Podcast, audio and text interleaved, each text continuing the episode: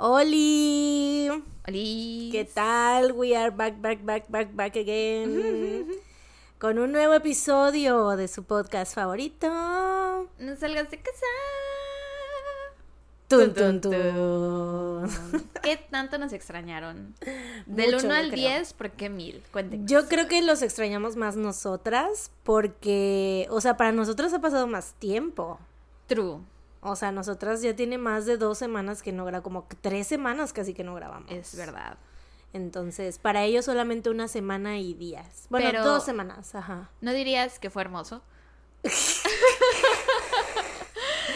¿No dirías que fue un poco hermoso O sea, obviamente, pasar tres semanas sin grabar? Vacaciones. They are always hermosas, Fue güey. muy hermoso.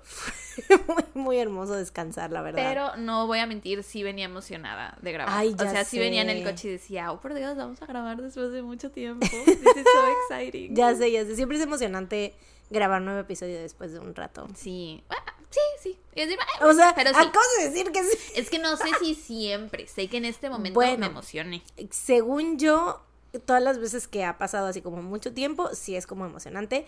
Pero tal vez a lo mejor la vez que grabamos por primera vez en persona, ¿te acuerdas? Estábamos Mm. como... Ahí sí era una combinación de entre nervios y emoción. Sí, y era raro. Que no sabíamos qué iba a pasar. Sí. Sí, sí, sí. Pero ya puras cosas buenas. Sí, sí, sí. Hoy les traemos un señorón episodio. Así es. Esperamos. Espero. We hope. Espero que así sea. Un señorón episodio, ¿ok? Sí, sí, sí, porque eh, pues estamos de vuelta de las vacaciones un tun, tun. ¿Cómo te fue? Ay, muy bien. Muy bien, me fue muy bien, la verdad, estoy muy feliz, pero ya siento que se viene la depresión post viaje, güey. O sea, pero cabrón, así, ¡oh, su máquina. O sea, eso se quita con otro viaje. Hay una Eso solución quita- para eso y se llama viajar. eso se quita yéndome a vivir a Canadá, claro que sí. No, pero ¿no crees que te pasaría igual de que después dirías No. así como, ay, necesito un cambio de aires de vez en cuando? No, ¿No crees? No, güey, es que amo Canadá. O sea, Mm. de verdad amo. Ya, ya ves que es el único, el otro único país donde he estado, ¿verdad? Pero, este, la vez pasada, eh, pues que fui a estudiar y así, o sea, igual regresé así como que súper deprimida de que no me quería yo regresar, güey. Ahorita también me pasó lo mismo, así no me quiero ir. Los de migración, Sí, así de agárrenla. Ay, güey, los de migración ni me pelaron, güey. O sea, nada. Yo pensaba que me lo iban a hacer más de a pedo para entrar al país, pero no. Bien fácil. Sí, lo sé, vi el blog. Sí, sí, sí. sí, recuerdo la parte donde contaste eso a detalle.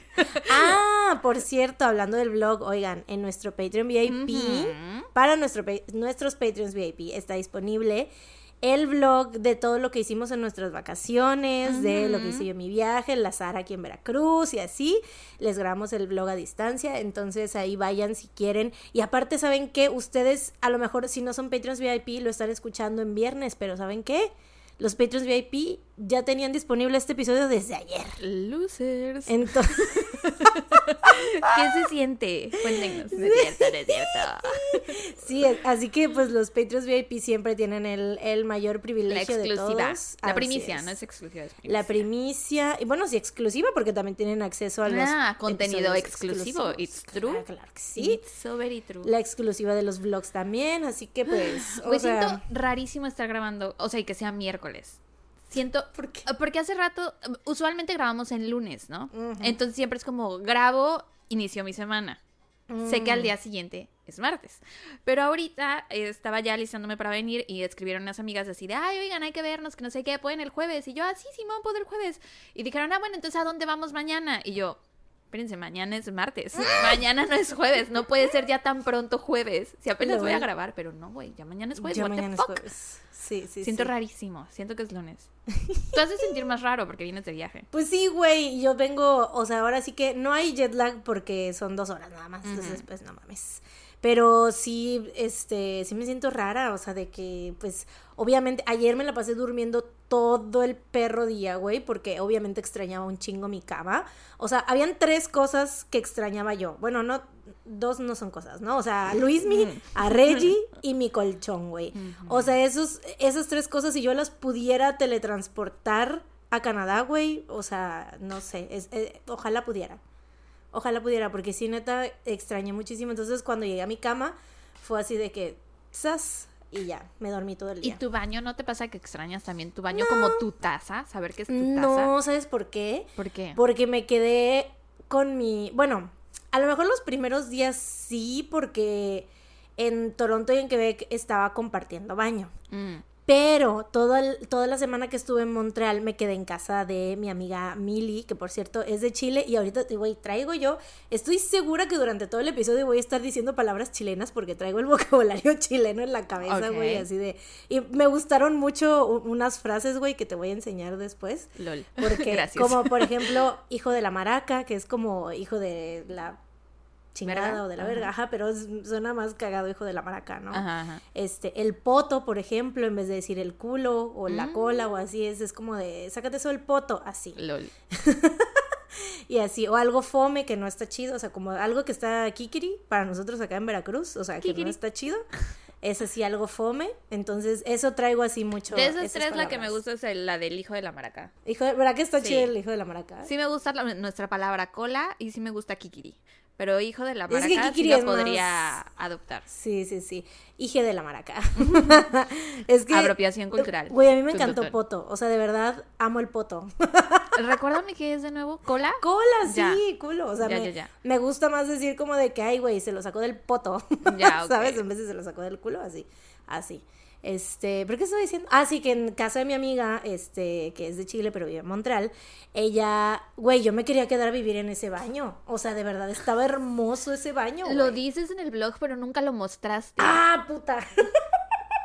Y yo así de, ah, Chale, wow. güey, Pues no. de haber estado bien chido el baño. Se me olvidó grabarlo, güey. Dejándolo para la imaginación. Sí, se me olvidó ¿Cómo era? grabarlo. Descríbelo, por favor. Pues, ¿Tenía o sea, tina? No, no tenía, no, no tenía tina, tenía una Ah. regadera como esas de las de los Sims que tienen como puertita, Ajá. pero así como re- como ¿Cuadrada? redonda, no como Ah, redondita, así con las puertas así redondas así. Ajá. Y no, no sé, o sea, estaba muy bonito, güey. O sea, no tenía nada especial, Pero you loved it. pero I loved it, güey.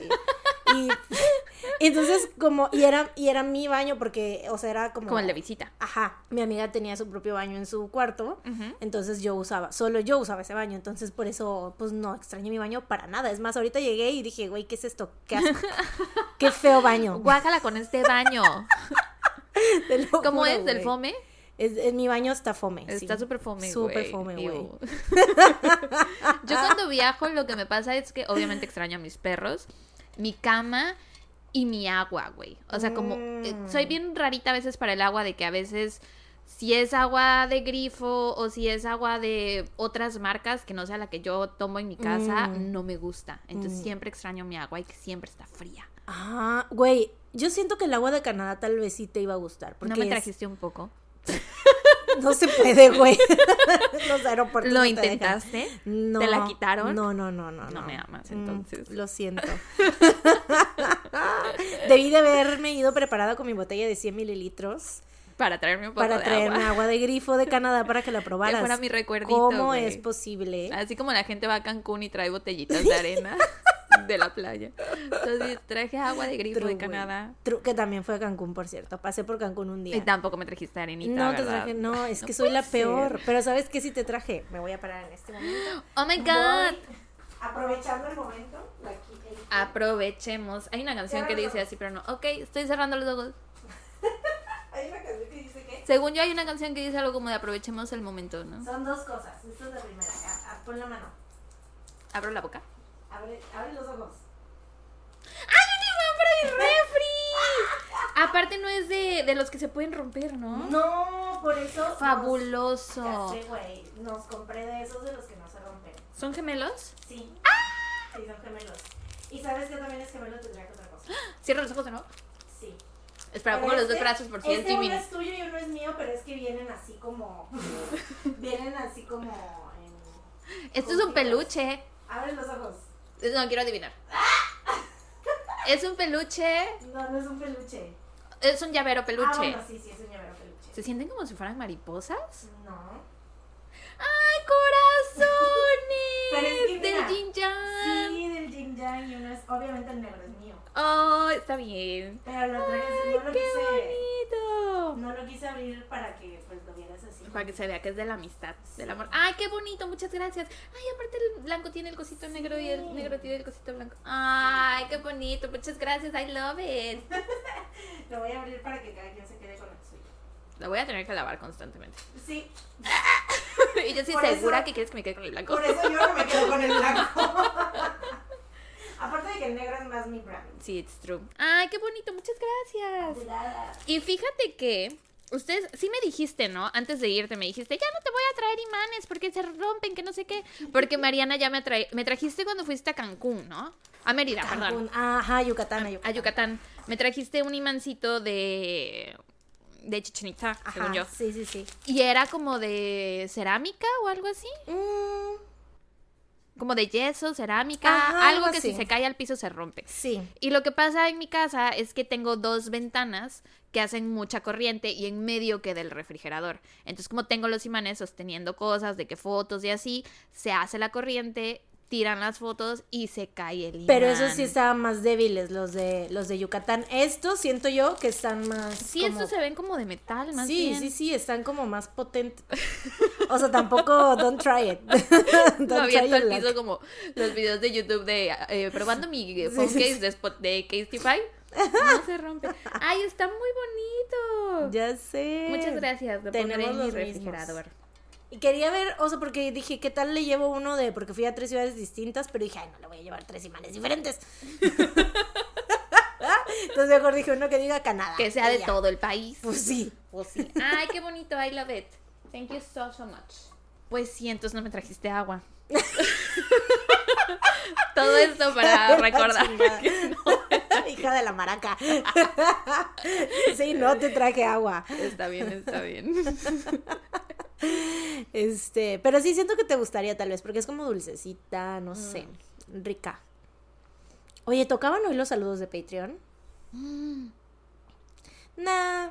Los vemos dar en la tercera semana. Sí, sí, sí. Venimos de vacaciones, oigan. Sí, sí, Y así sí. les damos más tiempo de que se suscriban y les toquen sus saluditos en julio. Así es. Para las personas, aprovechando que no los vamos a dar ahorita, para las personas que nos faltó saludar el mes pasado, que mandaron mensajito por Instagram así de, oigan, me saltaron, que no sé qué, porfis, recuérdennos por mensaje directo en Patreon, porque Así si nos lo mandan por Instagram, se nos pierde, Sí. se nos olvida, y en Patreon, pues siempre checamos los DMs antes de grabar el episodio Así de es. Patreon. Entonces, please. Así es, mándenlo por Patreon siempre. Y también vimos, bueno, estaba yo viendo hace rato mensajes de un par de personas que mandaron cosas en mayo, que son un par de chicas que no dijimos sus saludos, entonces también ahí aguántenos. Sí, por favor. Si escuchan, este, hicieron bien en decirnos que no las habíamos mencionado, porque, o sea, díganos si no. Si nunca es con maldad. Sí, sí, sí. A veces es que, estupidez. sí, a veces también sucede que Patreon luego como no se tarda luego en procesar los Ajá. pagos o así, entonces a nosotros todavía no nos aparecen y así a pesar de que se hayan suscrito, entonces pues sí, o sea, no lo hacemos intencionalmente. Sí. Pero sí díganos y escríbanos y así. Y entonces les tocarán sus saludos para el episodio que sale la tercera semana de este bello mes. Así es, porque la próxima semana, ¿saben qué? Toca episodio de Patreon. Y ya tenemos la temática. Así ¿Cuál era? es. Eh, personas que fueron inculpadas, eh, ¿no? ¿Injustamente? Injustamente, a ver, tengo- por aquí lo tengo, aquí lo tengo. Temas de episodios Patreon. Ah, no, casos fuertes. Casos fuertes. Acabo de dar el tema de agosto, LOL. porque ya teníamos todos los, desde mayo teníamos el tema de mayo, junio, julio y agosto. es verdad. Entonces, bueno, en julio toca casos fuertes. Se vienen, se vienen cosas fuertes. Va a en- estar pesado ese episodio entonces. Sí, muy seguramente. Ah, qué bueno que no regresamos a la grabación con ese. Que Ay, ya tenemos este sé, como güey. de calentando motores. Sí, ya sé, güey, va a estar muy pesado, siento yo, porque aparte, este, ahorita nos tenemos, vamos a tener junta Tun Tun Tun, que nos vamos a poner de acuerdo en varias cosas.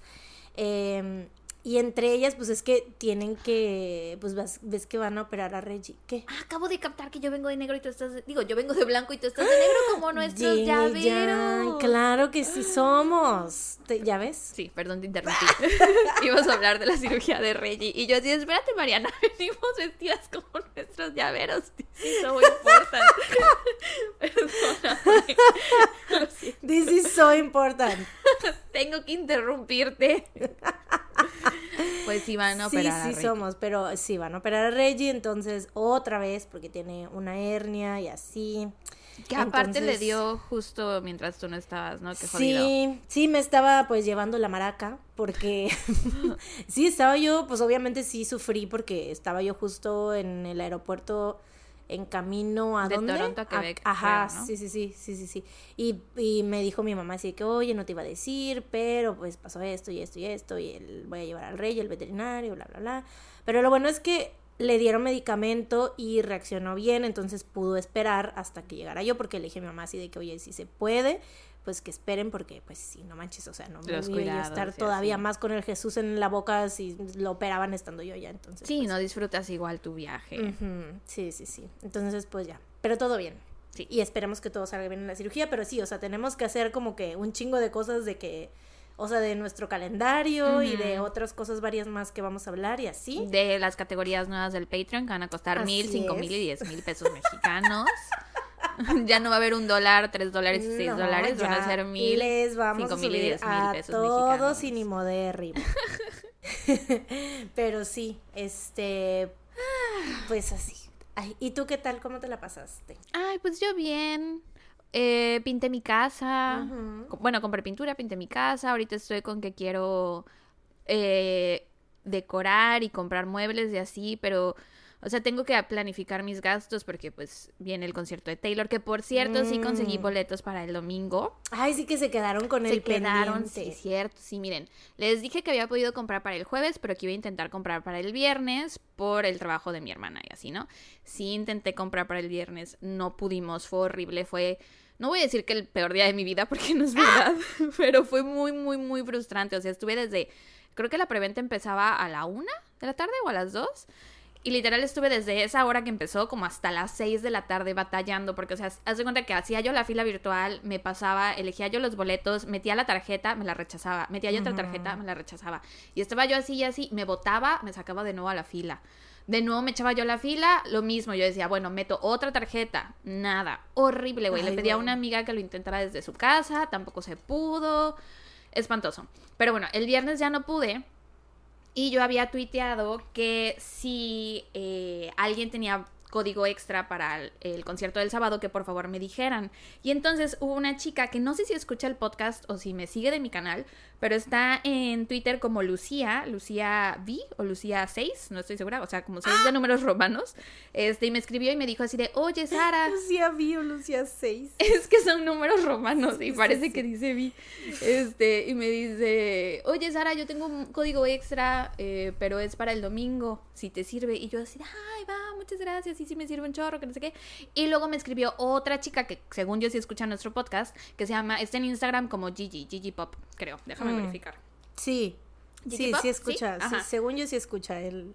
Y me escribió y me dijo lo mismo. Y le dije, oye, pues es que ya Lucía me. Bueno, no le dije Lucía, no, le dije, ya otra chica me ofreció su código. O sea, si tienes a alguien más a quien prestárselo, pues va, úsalo, ¿no? Este, si no tienes, pues yo con todo gusto lo uso, porque después de la experiencia horrible del viernes, quiero tener como más posibilidades, ¿no? ¿Qué tal que en una cuenta no me acepta la tarjeta y así? Me dijo, no, no tengo a quien más este, prestárselo. Y yo, ah, bueno, pues va, muchas gracias. Entonces ya hicimos la fila, güey, y los compramos. Y fue desde el celular de Pilo. O sea, y fue como de, no puedo creerlo. No puedo creer que desde el celular Ya y de sé. una cuenta prestada hayamos podido, en lugar de del viernes, De- bien en la compu. ajá, en la cuenta. compu con una cuenta que era de mi hermana, bla, bla. Entonces, la buena noticia es que conseguimos los boletos. Entonces, por ahí van a andar el domingo 27 de agosto. Los del jueves se vendieron dos nada más, porque ya lo pensé bien y dije, pues yo sí puedo ir el jueves. O sea, ¡Ah! mi trabajo sí me lo permite. Entonces, yo voy a ir jueves 24 y domingo 27. Entonces, si van a andar por ahí, por ahí nos vemos. Los boletos, Jueves 24. ¿Cuántos boletos habías comprado? ¿Tres? tres. Ah, vendí ok. dos. ¿Y cuáles? ¿A quién le vendiste los otros dos? Ah, se quedaron en familia. A tuntuncitas. Uno Mm. para Sophie y el otro se lo vendí. Te déjame te digo el nombre. Según yo es Noelia. Ay, entonces van a ir juntas. Sí, Noeli, Oh, perdón, es. Noeli, es nuestra Patreon, porque publiqué en mis historias así de, oigan, vendo un boleto para el jueves 24, que no sé qué, y entonces pues varias personas me mandaron mensaje, pero vi que esta Noeli ya me había mandado, ya nos había mandado DM por Patreon, y dije, ay, pues que se quede en familia. Entonces, pues íbamos a ir Sofi, Noeli y yo juntas. Ay. Y luego el domingo voy con mis hermanos. Y esa semana, esa semana vamos, es las Tuntuntun en CDMX. Sí, porque yo tú voy vas a ver a concierto los- de 80 sí. Con las Eitini. ¿Cómo se dice? Ya se me olvidó. Eitini. Eitini. Acabamos de aprender cómo se dice. Eitini. Creo. ya no sé. Signo de interrogación al final. Eitini. Ya no me acuerdo, güey. Es que teníamos la curiosidad de saber cómo se Era a bien. Tiny, a Tini. Ajá, y cre- creemos que es 80 pero bueno. Quién sabe. Pero sí vamos a andar en CDMX los dos. Nada más que bueno, yo solamente voy a ir ese día y voy El de miércoles que- 23. Sí, de entrada por salida. Tal vez me quede un día más, no, no sé, no sé, ahí veo, porque, no, no, no creo, porque ando muy gastada. Bueno, quién sabe, depende si ya para agosto me recuperé o no.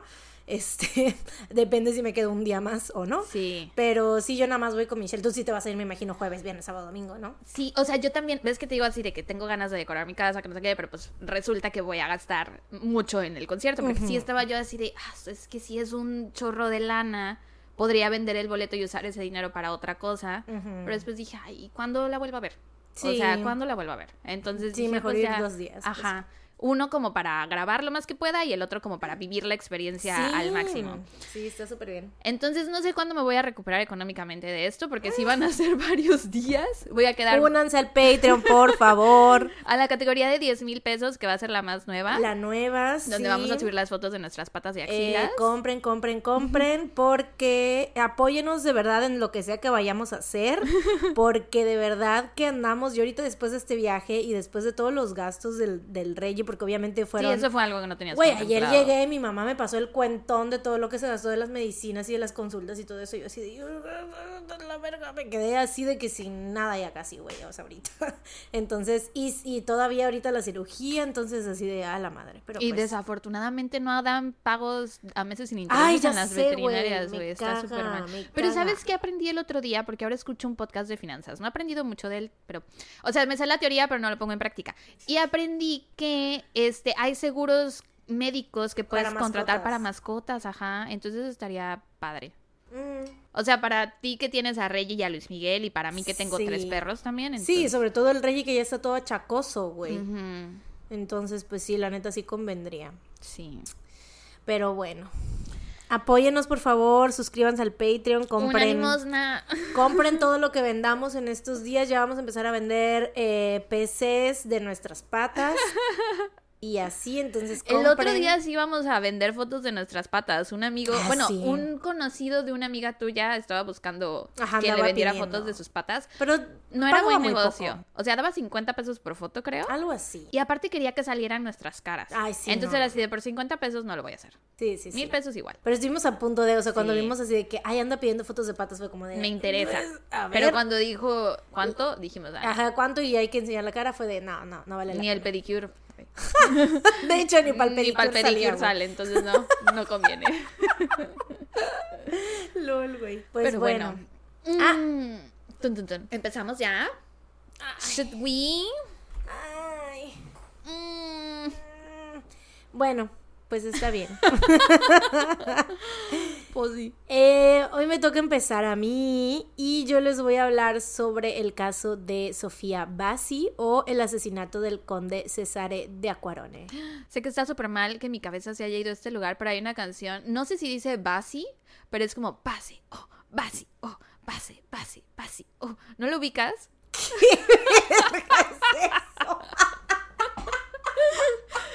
¿No lo ubicas? Me salió igualito como va la canción, mames, güey. ¿Qué clase de...? No, bueno, es que una de las Twice en su audición para el programa este de Sixteen, creo que era, no sé de dónde salieron. ¿Dahyun? Ajá, hizo el paso y era como "Basi, oh, basi, oh". Y lo hicieron, creo que lo, hicieron para Fortnite, creo. O sea, como el monito de Mm. Fortnite con el movimiento y la canción. Y los. BTS también la han hecho y así. Mm. Pero, o sea, no sé si dice Basi. Pero me recordó a eso. Ahí se fue Ajá. mi cabeza ahorita. Sí, no me acuerdo, güey, de esa foto. O sea, me acuerdo de Dahyun, pero no Ah. me acuerdo de... Me acuerdo de Twice. Ubico el K-pop. Ubico el K-pop, pero no. No No, sí ubico la audición de Sí, sí, sí. Dahyun, güey. O sea, icónica, pero no el, la canción. Sí. Pero bueno, de todos sí. modos, seguramente no dice así. Este caso, güey, mira, más siento que más que un caso es chisme. Oh. Porque, porque hay Me mucho. interesa más. Sí, verdad. Hay muchos dimes y diretes. Es de México, de los años 60. Mm. Entonces, obviamente, el caso se trató con las patas. No hay mucha veracidad al respecto. Y hay, es como que mucho de las, la alta, de la high slice, de la gente de, fina de la high slice de México. Entonces, pues es más chisme que, que caso de, o sea, bueno, sí, obviamente ocurrió un asesinato, ¿verdad? Sí. Pero pues es más chisme que otra cosa. Estoy muy interesada porque también no recuerdo cuándo fue la última vez que contamos un caso verdad. mexicano. true. So true. So, so, so true. Guau, Sí, sí, sí. muy Pero interesada. bueno, esto fue ya hace mucho y es como que cosas... em, el contexto es la alta sociedad, entonces pues es algo que pues nos sentimos tan cercano a nosotros. es algo con lo que no nos podemos No, identificar, nos entonces. Porque es gente rica. No y entendemos. millonaria. sí, güey. Pero bueno, eh, pues te cuento. Por favor y gracias. Sofía Bassi nació el 13 de julio de 1913 en, ¿qué? Muy BTS ella. Ese día Pero casi por junio, julio. la Bessie. Ah, 13 de julio. Mm. Pues ella muy 13, muy Jiminista ella. Eh, 13 de julio de 1913 en el municipio Camerino Mendoza, que se Mm. encuentra en Ciudad Mendoza, Veracruz. Que de hecho ahí yo tengo familia, güey. O sea, yo creo, no, o sea, no les, no me dio tiempo de preguntarles, pero seguramente, güey, pues la han de conocer, la conocieron o algo así, porque es, un- es una ciudad súper chiquita. Y aparte mi familia, este, tienen, ellos tienen como negocios de comida allá, o sea, se cuenta que cada que voy subo como 5 kilos, güey, porque Ah. tenemos un, tengo un tío que vende así carne, ¿no? Otra tía que tiene un negocio de jugos, ¿no?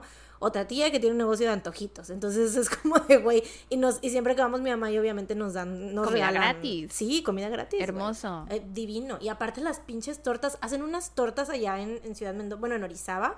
No sé si las has probado, güey, o si las probaste en tus tiempos. ¿Cómo son? Son como tortitas chiquitas, pero con papa. Mm. Y no me acuerdo que con papa, lechuga.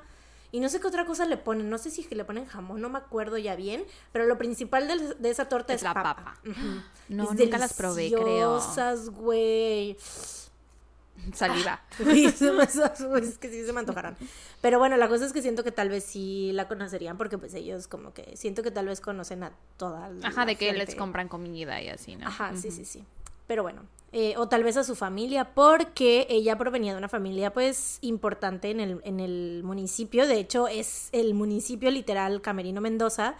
Eh, fue llamado así en honor a su tío, o sea, el hermano de su mamá, Mm. que es el, el general Camerino Mendoza que peleó en la Revolución Mexicana. Es como acá en Veracruz que no conoces, bueno, yo por lo menos no conozco a los Ruiz Ah, físicamente, pero los conocemos a los ubico Ruiz. a los Ruiz. Ajá, Sí. ¿sabes? O sea, no es de que los... Dueños de media ciudad peluche.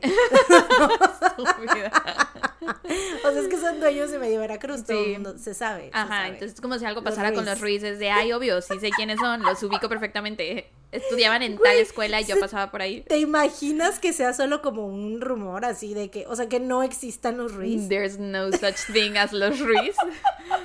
Porque nunca los Son hemos un invento del visto. gobierno. Nunca los hemos visto, güey. O sea, y hay mucha gente que se apellida Ruiz, entonces, pero eres Ruiz de los Ruiz. Ajá, sí. O sea, quién sabe, güey. Ni idea. Pero bueno, tal vez sean una leyenda urbana. Nunca existieron. Ay, pero bueno, eh, sí, eran una familia pues importante, ¿no? Camerino Mendoza. Así es. Sofía era la tercera hija del español José Celorio Ruiz y de la mexicana Adela Mendoza. Desde muy pequeña, Sofía mostró talento para la pintura y aunque al principio pues era más que nada un hobby, más adelante sería a lo que terminaría dedicándose toda su vida, ¿no? Porque aparte ella como que se enseñó a ella misma, no tuvo como maestros ni nada de eso, pero, o sea, era más que nada un talento nato, ¿no? Mm. Cuando era adolescente, Sofía huyó con un tarotista. Te- todo esto es allegedly, ¿eh? te digo, no es como que se firme, lo firme yo con sangre, pero eh, sí, supuestamente huyó con un tarotista que la llevó a Ciudad de México, donde empezó a trabajar hasta que conoció a su primer esposo. un noble belga, hijo belga, ¿eh? Belga. Sí, sí. noble belga, hijo de una cantante, ¿Qué o sea, que no se confundan, no sé, un noble belga, hijo de una cantante de ópera europea, con quien tuvo dos hijos a los que llamaron Claire y Heidelin. Después, Sofía empezó a estudiar filosofía en la UNAM y en esta época conoció al doctor Gianfranco Bassi y se casó con él. Al otro esposo no sé qué Ajá, le sí, espérate, no se acababa de casar con el joven belga. Pues lo mandó a la belga. Yo creo, güey, lo mandó a la belga, se fue a la belga, no sé. El nuevo marido tenía un pasado medio turbio porque había huido de su país después de la muerte de su esposa anterior. Entonces, te digo, como que hay muchos pues, secretos y cosas ahí raras, ¿no? Eh, Sofía tomó el apellido Bassi para empezar a figurar en la escena artística del país porque pues obviamente sonaba muchísimo más bonito Sofía Bassi. Eh, y dejó de ser Sofía Celorio Mendoza. Junto a Gianfranco tuvo otro hijo, pero de los tres hijos que tenía, Claire era la consentida y pues obviamente la favorita de Sofía. Decía que se veía, o sea, que veía en ella el reflejo de su propia belleza y creía que gracias a ella iban a poder alcanzar la vida con la que siempre había soñado desde que estaba en Veracruz, o sea, como que la vida de alta alcurnia y así. En aquel entonces, en México, los miembros de la alta sociedad eran como que, pues sí eran dueños de todo, pero estaban ob- obsesionados con pertenecer a la nobleza europea, o sea, casarse con condes, con duques y así, ¿no? Ok. Y Claire Bassi era una de las mujeres más codiciadas del país en los años 50. Claire tenía muchos pretendientes, o sea, de la alta sociedad mexicana, pero Sofía siempre le decía que era demasiado bonita y que ella merecía ser parte de la realeza, entonces, obviamente que se juntara con un noble. Europeos. Sí, ¿Hay claro. foto? Claro. Quiero verla. A Claire Bueno, Bassi. creo. Debe haber, me imagino. Creo, ¿no? creo, Y tú, sí, sí, sí. claro. Y yo, claro que sí. Bueno, espérame. Me mandas una foto de Meryl Streep en una película. Ah, Te mando una foto de, de Belinda en el, porque Editada para que se vea antigua. luego verás. Mira, ella es Claire Bassi. No, sí, sí era muy bonita. Sí, sí hay. Claro que sí hay fotos. Ver, y hasta en HD y todo. Ahí te voy. Las acabo de ver hace rato, güey. No sé por qué dije que no sabía si había fotos o no. Ahorita que veo esta foto. Ese hombre con el que ella está ahorita te digo quién es. Ay, sí, era muy bonita. Rubia ella. Su nariz muy respingada. Sí, sí, sí. Muy guapa. Por eso era la favorita de mamá. Aparte el collarzote que trae. Las dos es Claire. O alguna de estas es. este, Todas es Sophie. Claire y hay una que la última que te mandé es Claire y Sofía. Ah, ok. Sofía en esa foto se parece un poco como a Liza Minnelli. Ajá, sí, sí, ¿Verdad? sí, me recordaba, sí, de hecho sí me recordaba. Liza Minnelli, Lice. Ya, muy guapas las dos, sí. Pues sí, o sea, Sofía le decía que ella pues se tenía que casar con un alguien de la realeza. Sí, sí, sí, claro. Parecía una Barbie. Sí, sí, sí, literal. Cuando Claire fue a estudiar Bellas Artes a Roma, su abuela Dolly la presentó con gente de la realeza durante una fiesta de la duquesa Serra di Citano y fue entonces que conoció al conde Cesare de Aquarone, que es el que sale en las fotos con ella. Ah, ok. El co- Lo vuelvo a ver. no le presté atención al sujeto. Este conde era hijo del consejero del rey Víctor Manuel III, que es el que dio la orden de asesinar a Mussolini. Eh, o sea, era como parte de la, no de la familia real, pero pues sí era hijo del consejero del rey, entonces Ajá, sí era como poderoso, ¿no? Sí, sí, sí, claro, claro. Sofía decía que el conde buscó a Claire por mar y tierra después de haberla conocido en aquella fiesta y pues cuando la encontró le pidió matrimonio, aunque llevaran pocos meses de conocerse. Mm. El conde era 20 años mayor que Claire y la gente pensaba que, pues, obviamente ella solo lo quería por su dinero, pero en el Y él acuerdo... solo la quería por bonita, Eh, entonces, sí, ¿cuál es el problema? o sea, sí, güey. Los dos se beneficiaban. Así es. Eh, pero de hecho, en el acuerdo prematrimonial, o sea, en el prenup, se estipulaba que Claire no se quedaría con nada si se divorciaban. Mm. No. Otros rumores que circulaban sobre la pareja era que su matrimonio era también arreglado, o sea, entre las familias, y también que el conde tenía muchos amantes. Claire y el conde compartían la pasión por la cacería, tanto así que su luna de miel fue en un safari en África. Ah, Ajá.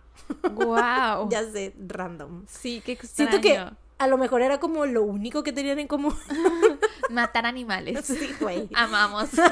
y es como de, ay, pues que nuestra luna de miel sea en un safari.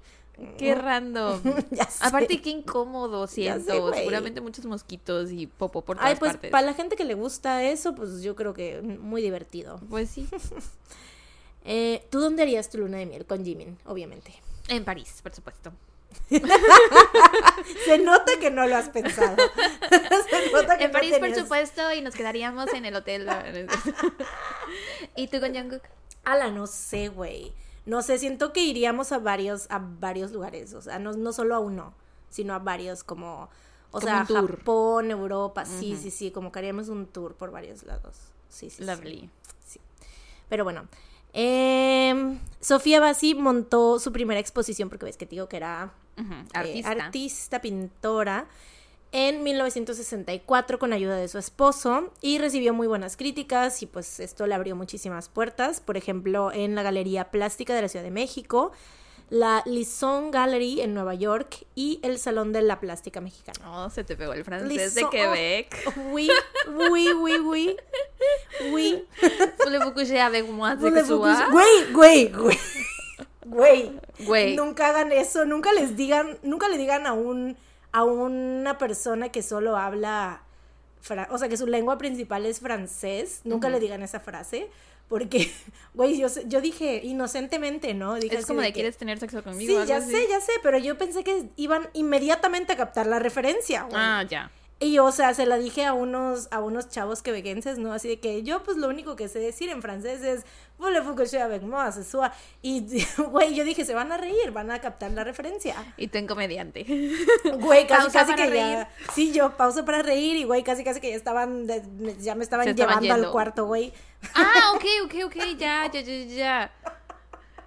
No se estaban yendo, pero sí, güey, así O como sea, se lo tomaron como una invitación real. Ajá, sí, güey. yo así, no, no, Peligroso, no, muy peligroso. Sí, sí, sí, peligroso. O sea, úsenlo solo con personas francesas que les atraigan y que sí quieran que llevarse a la cama, pues. Exactamente. Ajá, sí. Nada Sí, más así como de su plan. chistín, no, no Así funciona. es, sí, porque no funciona, de verdad. Eh, no, pero, ¿sabes qué sí aprendí? ¿Qué? Aprendí a decir ouvert, que es open. ¿Y yo, Uber? Uber en francés. No, ouvert, que es Y sorti, que es exit. Oh. Porque pues los, obviamente los negocios, o sea, dicen ouvert de que están abiertos.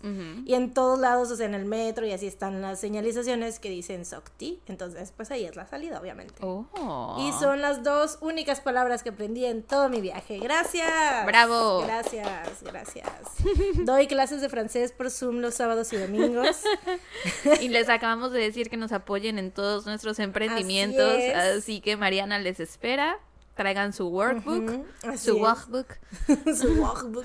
Si quieren aprender como unas tres, cinco palabras, eh, pues ya saben, deposítenme. Ya sé decir franceses.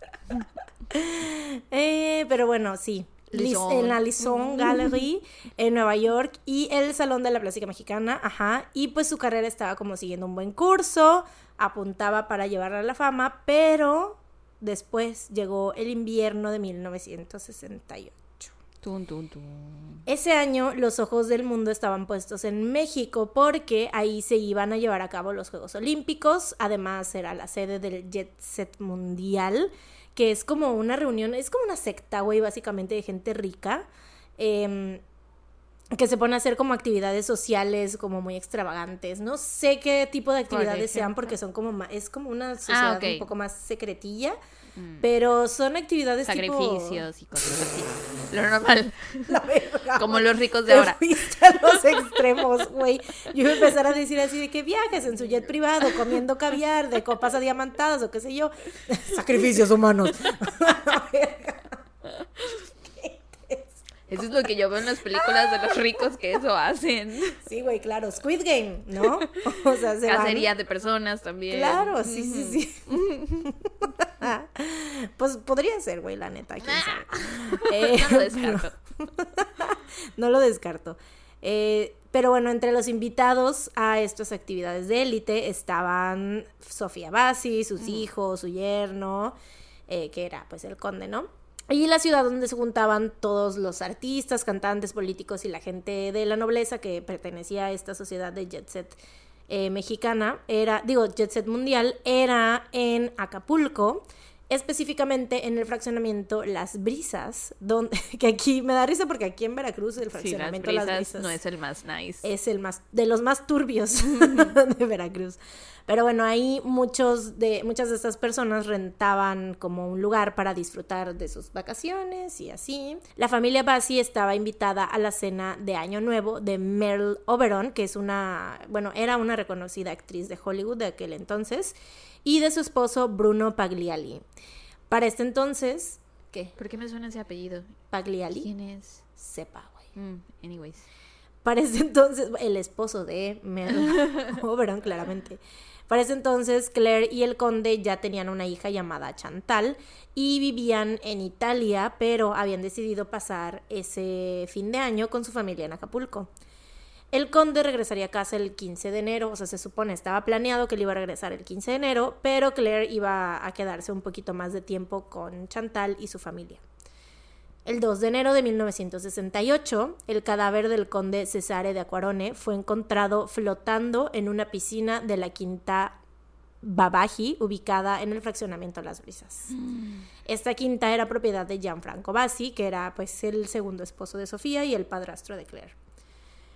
El conde había muerto de cinco disparos en el pecho y aunque algunos dicen que la misma Sofía Bassi había sido quien había llamado a la policía para reportar lo sucedido, se dice, ahí, ahí va otro chisme, que, que quien había hablado a, o sea, para reportar la muerte del conde había sido nada más y nada menos que el abogado y amigo de la familia, el papá del el diamante negro Roberto Palazuelos. Que confesó un crimen con Jordi Rosado. ¿Te sabes ese chisme? Sí, What the fuck con Roberto Palazuelos. Güey, es que siento que por eso... Está tan desconectado de la realidad. Ay, ya ves güey, como si pudieran hacer sacrificios Sí, humanos en sus fiestas. Claro, esa gente tiene muchos secretos, güey. Sí. Y en aquel entonces más, Más. todavía. Wow. ¿Quién diría? Tu mamá no es fan de Roberto Palazuelos. No es la mamá de Michelle, ¿no? Que La es fan de. Roberto Palazuelos, sí es cierto. Sí, güey. A mí me da mucha risa, la verdad, el diamante negro, pero a veces me, no, no da tanta risa porque Yo sí es medio preocupante. Ajá, yo me acuerdo mucho de él en Big Brother hace En Big Brother, uh, claro, pues, sí, sí, sí. Cuando humillaba Jordi. al Jordi, así, tú eres un gato, tú no sabes nada. Yo tengo 500 casetas telefónicas votando por mí en este momento. Esa es la imagen que tengo de Roberto Palazuelos y confesando un crimen en... ¿Cómo se llama el programa de Jordi? Ah, Entrevista con Jordi Rosado, ¿no? Ni idea. Algo así. Bueno, Bueno, ahí, X. eh, yo prefiero creer esa versión porque está más, más chido. ¿no? Así, no sé. Em, la versión que la familia Bassi contó sobre los hechos a la policía fue la siguiente. A las 2 de la tarde, Sofía y el conde estaban casualmente platicando en la terraza del- de la casa, bueno, de la mansión. Sofía le estaba explicando al conde que ella no manejaba armas, pero que le interesaba la casa. Casual. Sofía es la mamá. Sí, Ok. sí, sí, sí. Entonces, no, acuérdate que Sí, Claire... yo, pero pues si se fueron de luna de miel, Sí, ¿cómo no vas a saber sea, usar armas? Claire amaba la cacería. Eh, si Sofía le estaba diciendo que no eh, manejaba armas, pero le interesaba, entonces le pidió que le enseñara eh, a usar un arma y, le- y el conde la, la mandó a buscar un arma del arsenal de armas que tenían en la casa. Mm, Eh, Sofía se decidió por una pistola que solía usar su hijo menor y cuando el conde le estaba explicando cómo cargarla, eh, el arma se disparó en ráfaga y el conde cayó a la alberca de la casa. mm, Ajá. Su esposo Franco y su hijo, bueno, Gianfranco y su hijo mayor se tiraron supuestamente como para salvarlo, eh, mientras Franquito, el hijo menor, eh, intentaba quitarle el arma porque Sofía estaba como en shock y no quería soltar el arma, entonces le estaban como que tratando de quitar el arma. Eh, primero llamaron a un médico, pero cuando este dijo que ya no se podía hacer nada, llamaron a la policía. Toda la familia dio la misma versión. Ah, y aparte, supuestamente cuando sacaron el cuerpo de la alberca, como que se volvió a disparar el arma y le dieron otros dos disparos. Como que primero fueron tres y luego. No habrá sido en dos. el Algo que mientras el hijo intentaba quitar el Ajá, arma, que en ese momento se había disparado, pues. Sí, sí, sí, justamente. Eh, porque todo fue muy rápido, ¿no? Se supone. Toda la familia dio la misma versión y el personal que estaba en la casa siempre dijo que no había visto nada. O sea, la versión era literal que había sido un accidente, ¿no? Que el arma se había disparado. Y sí, o sea, el personal de hecho nunca dio declaraciones a la prensa tampoco, simplemente dijeron que no vieron nada y ya. Durante el accidente, Claire se encontraba durmiendo, o sea, estaba en la casa, pero estaba durmiendo con Chantal en uno de los cuartos y supuestamente no escucharon nada. Which, I mean, es algo creíble porque sabemos que esas casas son enormes. Sí, debía ser muy grande. Y puede, sí puede pasar que, pues... No tienen la misma calidad sus paredes que las nuestras. Igual y son más gruesas. Y están a kilómetros de distancia. Mejores puertas, mejores ventanas. Tal vez no pasa el ruido tan fácil. Incluso en el 68, sí, sí, sí. Pero bueno. Existen fuertes rumores de que esta versión de los hechos no es la real. Y pues es que Sofía había declarado muchas veces que ella le tenía pánico a las armas y nunca, o sea, entre sus conocidos y familia, no es que anduviera diciéndole a la, prensa, ¿no? Así de, Quiero convoquen una conferencia de prensa, por favor. ¿Qué nos puedes contar sobre tu pintura? Me aterran las armas. Te imaginas así en cada entrevista que le hicieron. Todas sus pinturas eran sobre su miedo a las armas, güey. Era bien sabido. Un arma disfrazada de vampiro, de fantasma. Como Frida Kahlo con ella misma, pero ella con las armas. Con las armas, sí. Em, pues y nunca en su vida se había atrevido ni siquiera a sostener un arma en sus manos. Eh, mientras que, pues como sabemos, Claire, igual que su marido, era amante de la cacería y por lo tanto, pues no era extraña las armas, ¿no? Pero ¿hay motivo para que hayan hecho algo así? La teoría, ahí te va, que se ha comentado es que el conde maltrataba supuestamente física y psicológicamente a Claire. Y pues ella como que sí lo había estado soportando durante todos esos años porque pues era su esposo y pues ya tenían como este acuerdo de que pues era parte, ya era pues prácticamente ya parte de la realeza y así. Pero supuestamente durante este viaje a, a Acapulco se dice que el conde abusó sexualmente de su hermano Franco. Y entonces, o sea, cuando él les contó, pues esto provocó que, o sea, cuando el, Franco les contó a ellos, provocó que Claire pues enloqueciera y ya y lo asesinara. Bueno, no enloqueciera, sino más bien pues ya... Decidiera acabar con él, ¿no? Sí, sí, sí. Y pues entonces Sofía se inculpó para proteger a sus hijos. Entonces, esa es ah. como la versión que todo mundo cree. Eso tiene más sentido, sí. Así es. Otra teoría dice que el conde se quería divorciar de Claire, pero pues... Eh, ¿Qué? Ah, pero eso la afectaría al no obtener nada de su dinero, entonces pues en vez de eso, pues mejor que se muera y así sí obtenía el dinero. Eh, además de que el conde se quería quedar con la niña viviendo en Italia, entonces iba como que a quedarse sin dinero y, sin, su hija, entonces, ajá, esa es otra teoría, ¿no? Pero pues ninguna de estas teorías fue investigada por la policía. Obviamente. Obviamente. A Sofía se le hizo una prueba para ver si había residuos de pólvora en sus manos y sí resultó positiva, pero a Claire no le hicieron esta misma prueba, o sea, para ver si ella también, porque igual y pues sí había tenido eh, Sofía el arma en las manos y pues esto explicaría el resto de pólvora, pero igual y Claire también tenía, ¿no? O sea, quién sabe, pero pues no se le pudo hacer la prueba porque el día del incidente se fue a Ciudad de México. O sea, esto ocurrió en Acapulco y ella ese día se fue a Ciudad de México y después supuestamente Sofía llamó a uno de sus contactos para que les enviaran un avión privado, o sea, a Claire y a su hija, y pues se fueron a París y ahí se quedaron a vivir varios años. La cosa es que, mira, hayan hablado o no al jet privado, lo que sea, bla, bla, bla. La cosa es que sí, Claire se fue de Acapulco, güey. O sea, ella mientras eh, acusaron a Sofía y todo, Claire no estaba ahí. That's suspicious. Ajá. Los cinco tiros en el cuerpo del conde llevaron a la Fiscalía General de la República a declararlo como un homicidio premeditado. Y pues Sofía Bassi fue arrestada y acusada de este crimen. Y es que aparte sí creo que podía ser la, teoría esta que todo el mundo cree. Porque cinco tiros son de persona enojada. Sí. Son de persona que está harta y que ya no va a aguantar más. Así es, pero también cinco tiros son de una ráfaga de que se dispara la pistola, se supone, ¿no? O sea, es también plausible.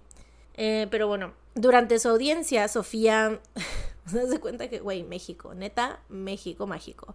Sofía se sofocó por el calor, hacía muchísimo calor en el juzgado, no tenían aire acondicionado y aparte había muchas personas porque, o sea, permitieron entrar a la prensa y así, o sea, hay fotos de ella adentro en el juzgado, güey. Entonces, pues la Sofía se sofocó y se desmayó. Te voy a mandar fotos. Es que me da mucha risa cómo la llevan colgando, güey. Te voy a mandar las fotos. Ahí está la foto. De cómo la llevan cargando.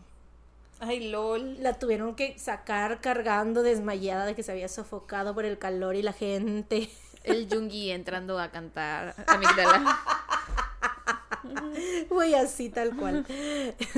o hay uno, hay un meme también, creo que de Bob Esponja, ¿no? O algo así. Ay, sabes que no soy muy letrada en el mundo de Bob Esponja. Letrada, güey. No soy muy letrada.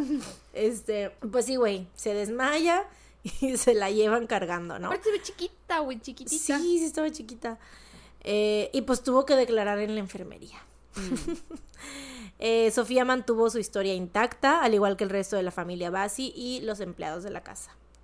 También se recopilaron testigos de los vecinos, quienes aquí también testimonios, perdón, testimonios de los vecinos, quienes declararon que vieron a una joven guapa, joven y rubia Mm. en la alberca al momento del crimen, o sea, la Claire. Sí. Eh, y un vecino aparte también dijo que había escuchado dos disparos primero, gritos, voces, peleas y luego tres disparos más. O sea que no había Ah, sido como ok, en ráfaga, como habían dicho. O sea, de que ta, ta, ta, ta, ta, no. Sino que primero dos, ta, ta, y luego peleas, gritos, bla, bla, bla, y luego otros tres, ¿no? Ajá. Lo cual, pues a lo mejor podría ser como de que la Claire le tiró los dos disparos y luego dijeron, bueno, ya se había muerto a lo mejor, y entonces le pasaron el arma a, a, este, a Sofía y dijeron, no, pues para que parezca que tú lo mataste, pues manos, tienes que sí. dispararle, ¿no? Ajá. Tal vez. Pero bueno, em, solo se pudieron recuperar dos casquillos de bala y nunca se supo cuál fue la trayectoria de todas las balas porque pues no se realizaron los análisis correspondientes. O sea, no se supo a qué distancia ni nada de eso. Eh, la prensa internacional tomó esta noticia como una de las noticias más eh, pues sensacionales junto con las Olimpiadas y el matrimonio de Jackie Kennedy. Sin embargo, el asesinato del conde y sus rumores pronto fueron desapareciendo de la prensa mexicana y fueron sustituidos con la expectativa de los Juegos Olímpicos y la conmoción causada por las protestas estudiantiles que habían culminado con la masacre del 2 de octubre. Porque pues obviamente sí tuvo un tiempo su Sí, pero el pasaron foco, muchas cosas. pero sí estaban pasando muchas cosas en México en ese momento. El crimen provocó reacciones de todo tipo, pero la mayoría de los artistas e intelectuales del mundo exigían la liberación de Sofía. eh, pero la esposa del entonces presidente, que era Díaz Ordaz, influyó para que ella fuera inculpada porque estaba intentando demostrar que México no se privilegiaba a los ricos.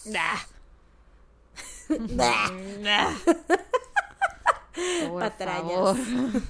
ya sé, güey, o sea. Mm. En el peritaje. Y aparte, güey, me da risa. En México no se privilegiaba a los ricos, güey. Ahorita vas a ver algo bien ridículo, güey, de cuando Sofía estuvo en la cárcel. Vas a ver. O sea, claramente no se privilegia a los ricos, güey.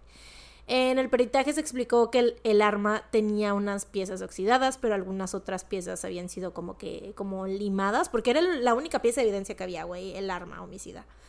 Em, y pues esto de que las piezas estuvieran limadas permitía que el arma se disparara en ráfagas, supuestamente. Mm. Esta pieza de evidencia, o sea, la pistola, fue consignada en el Banco Nacional de México dentro de una caja fuerte y se probó en la base aérea militar, militar de Acapulco, donde el campeón mundial de tiro, Martín Larrañaga, pues estuvo como haciendo pruebas con la pistola para ver si era cierto lo ¿Por de la qué ra- el campeón mundial de ¿Por tiro, qué? güey?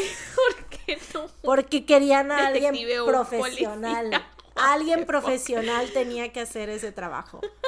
What the Un fuck? campeón mundial, porque claramente Sofía era campeona mundial de tiro también. Y tenían que encontrar un equivalente, ¿no? Güey, no tiene sentido. Es como si pusieran a un. Como si hay un choque y mandan en lugar de al tránsito a, no sé, a Lewis Hamilton o como se llama el de las carreras, güey. ¿Quién es Luis Hamilton? No es un. Qué No es el novio de Shakira. Ay, no sé, güey. A ver, déjame verificar mi dato. Siento que eso está muy... Sí, es un piloto automovilístico británico. Ay, no sé nada de eso, güey. Pues, güey. Bueno, el ejemplo es ese, que es como si Ajá, sí, pusieran sí, a, sí, un, a un corredor de la Ajá. F1, ¿no? a investigar un choque. Pues, eh, pues, güey. Lo pusieron a él a hacer la... ¿Te imaginas aparte el Martín Larrañaga así con... O sea, con cosas que hacer? Ajá. Y le llaman así, oye, ¿no quieres venir a hacer unas pruebas Mm. para el caso de Sofía Bassi de que la pistola se va a disparar en ráfaga? No sé, güey. Eh, anyways, después de tres intentos ocurrió una ráfaga de tiros, tal y como se había descrito por la familia Bassi. Supuestamente. Eh, después de esto, y aparte después de tres intentos y le pusieron aceite a la pistola, o sea, como que hicieron todo lo posible para, Para que se hiciera la ráfaga, Sí, así como de que La es- tormenta perfecta. Ajá, como de que sí, miren, sí puede ocurrir, ya ven. Yo creo que eso más bien fue pagado por los abogados de la familia, yo, lo más probable, así como de que hagan todas las pruebas posibles, tráiganse al pinche campeón de tiro, pero que, que logren que se, que se haga una ráfaga con la puta pistola, güey, para que se pueda probar que sí se podía, ¿no? Qué Así tal cual. Sí, güey. Eh, después de esto, pues se cambió la condena a homicidio simple e intencional y Sofía fue condenada a 11 años y 6 meses en prisión en vez de, pues, obviamente la condena iba a ser mucho más grande si la culpaban de homicidio intencional, ¿no? La madre del conde no permitió que él fuera cremado, pues quería ver a su hijo y llevárselo para que fuera enterrado en la cripta familiar en Verona. Nadie acompañó el cuerpo del conde de vuelta a Italia, haciendo que el resto de los nobles de Europa se quejaran y aparte estaban pues obviamente linchando prácticamente a México por no darle la condena correcta a la culpable del asesinato. Reparación de daño se llama. Por todo lo que le hicieron a, a- a Latinoamérica. Ni modo. Y tú unas cosas por otras. Nuestra héroe. No, no es cierto. Eh, pero bueno, sí, incluso habían amenazado con boicotear las Olimpiadas, güey, si no había justicia. Mm. Pero bueno, claramente no hicieron nada. Pedro que Pedro, Pedro que ladra no muere. Perro Yo que conozco unos ladra. Pedros que no ladran. And they do indeed bite. Pedro, otra vez, güey. Perro, perro que ladra no muerde. Muy bien. Ujú, Te salió gracias. precioso. Gracias. eh, ¿Qué? ¿Dónde me quedé? Ah, sí. Iban a boicotear, ¿no? Pero no hicieron nada. Después de la muerte del conde, Claire mantuvo el título nobiliario y se quedó con su herencia. Pocos años después, mientras Sofía estaba en la cárcel, Claire intentó suicidarse, de hecho. Eh, viajó a Nueva York, donde planeaba tirarse del balcón de, su, de la habitación de su hotel. Pero fue encontrada cerca de la ventana por el personal de- del hotel porque o sea, fue como súper de milagro, se hace cuenta que ella estaba empastillada y así, se estaba fumando un cigarro, se le cae el cigarro del, del balcón. Y Entonces el personal del hotel dice así de qué pedo, qué está pasando. Ah. Y entonces fueron a checarla y la encontraron ahí a la orilla de la ventana, güey. Yes. Y pues la salvaron. Eh, mientras tanto, aquí en México, el presidente Díaz Ordaz le tomó como un poco de odio a la familia Bassi porque supuestamente pues estaban gastando mucho dinero justificando la inocencia de Sofía, contratando al campeón de tiro para hacer las pruebas, güey. y pues también aparte habían creado un movimiento pues prácticamente mundial de artistas eh, que estaban pidiendo la salida de Sofía de la cárcel. Y pues, you know que a los presidentes no les gustan las manifestaciones, cuando la gente se manifiesta, güey. Entonces, pues fue así que en lugar de cumplir una condena, básicamente como por presión social, en lugar de cumplir la condena de 11 años, Sofía solo cumplió 5 y tuvo la libertad de introducir herramientas para seguir pintando dentro de la cárcel. O sea, durante su estadía se mantuvo como súper activa en su carrera, pintando y haciendo cosas porque se lo permitieron. Eh, nunca estuvo en los pabellones comunes del penal de Acapulco. En su lugar fue alojada en una habitación remodelada especialmente para ella, porque a los ricos no se les dan privilegios. Claro Obvio que no. no. Em, en una habitación remodelada en la enfermería de la cárcel por si se volvía a desmayar, ¿no? Que, que se, se sofocaba y ya, pues ya ahí al lado de la enfermería, ¿no? En corto. Eh, Sofía gozaba de todas las comodidades que su posición económica y su estatus social le permitían. Tenía aire acondicionado, teléfono, se podía ir a, so- a solear en la azotea los fines de semana. Wow. ya sé, güey. Y aparte recibía comida, o sea, no comía de la comida de la cárcel, sino que le mandaban comida de los mejores hoteles de Acapulco, güey. Wow. Ya sé. Los cuadros que pintaba los rifaba o los donaba para ayudar a los niños pobres, a sus compañeras reclusas y a los artistas de la ciudad de Acapulco y pues con esto como que pudo limpiar su nombre, ¿no? E incluso en la cárcel le pedían obras para presentaciones teatrales y museos, o sea, como que tenía chamba, güey. Y fue en ese momento que el esplendor de su obra llegó, obviamente alcanzó como que el la máxima fama estando ahí en la cárcel. Eh, comenzó a ser frecuentada por grandes personalidades de diferentes ámbitos y ellos la inspiraron a pintar un mural en la cárcel de más de 8 metros de longitud. De lo, ¿es, ¿Sí es longitud? Sí, creo que sí. Sí, ¿no? O de, de ancho. Bueno, whatever, de 8 metros. Para donde sea. Cuadrados. de 8 metros cuadrados. Em, así como La Calumnia, que es su pintura más famosa. Cuando pintó el mural, muchísima gente acudió a verlo, se hizo una cena inaugural en la que estuvieron presentes cantantes famosos como Pedro Vargas. Todo esto en la cárcel. Sí, sí, sí. Y hasta el presidente Lázaro Cárdenas fue a verla, güey, en prisión. Todas las pinturas que realizó durante su tiempo en prisión tenían junto a su firma las iniciales ELC, que es en la cárcel, y pues eran como que las más cotizadas por los compradores, ¿no? Porque ya las que hizo después a lo mejor no estaban tan cotizadas for some reason, o sea, como que las que hizo en la cárcel eran las más caras. Eh, durante pues es, que es más interesante, ¿no? Sí, claro. Cuando va alguien a tu casa y te dice, ay, esa pintura, le dices, ah, pues fíjate que la pintó una mujer. Mientras estaba en la cárcel. Una reclusa que hizo tal y tal. Es más interesante. Sí, claro. Eh, durante su época en prisión se publicó el libro 100 obras de Sofía Bassi realizadas en la cárcel aumentando aún más su fama mundial. En 1972 ya habían pasado tanto el Mundial como las Olimpiadas y México ya no estaba en el ojo público, lo cual facilitó la salida de Sofía de la cárcel. En su salida, Sofía fue súper bien recibida por la comunidad intelectual, aunque su vida se volvió como que muy discreta, ya ella se empezó a dedicar también a la literatura y recibió un gran número de premios hasta su muerte en 1985 en la Ciudad de México. Fue enterrada en un sarcófago ovalado de fibra de, vidrio diseñado y pintado por ella misma 12 años antes de su muerte. Sus dos grandes murales se encuentran uno en el Palacio Municipal de Acapulco llamado Primero mi patria, luego mi vida, que fue el que pintó estando en la cárcel, y otro en la UNAM dentro de la Facultad de Derecho llamado Sabiduría es la paz. Eh, fue invitada por la NASA para crear un trabajo para conmemorar la llegada del hombre a la luna, llamado Viaje Espacial y también tuvo un programa de radio en la XCW donde hablaba de temas artísticos y académicos, o sea, sí tuvo mucha chamba, güey, te digo, sí fue importante e influyente en el mundo artístico. Sí. Eh, Chantal, la hija de Claire, fue cortando lazos con su madre y toda su familia por lo que había ocurrido. O sea, cuando ella creció y se enteró que pues se había, o sea, de cómo se había muerto su papá, pues como que decidió cortar lazos con la familia. Eh, desde la salida de Sofía de la cárcel. Ella y Claire pasaron la vida juntas, o sea, Sofía y Claire. Y pues Claire se convirtió también en la inspiración de Sofía. Hay muchas eh, pinturas que eso, creo que una de las pinturas más famosas de ella también es como una que se llama Claire, o sea, que es como una representación de su hija. Pero, pues para Claire obviamente fue muy muy difícil estar, o sea, de que su propia hija la había abandonado y así, o sea, que su propia hija no le quería hablar, pues. Entonces, ¿eh? ¿Chantal? No le quería hablar. Chantal. Ah, Chantal, sí, sí, sí. Y yo no le quería hablar. Hablar. Sí, la Chantal, la Chantal. Chantal no le quería hablar. Entonces. H-A-B-L-A-R, hablar. Este sí fue muy difícil para Claire que la Chantal, ¿no? Pues obviamente, güey, pues es como que no le quería hablar ya, o sea, no quería saber nada de ella, ¿no?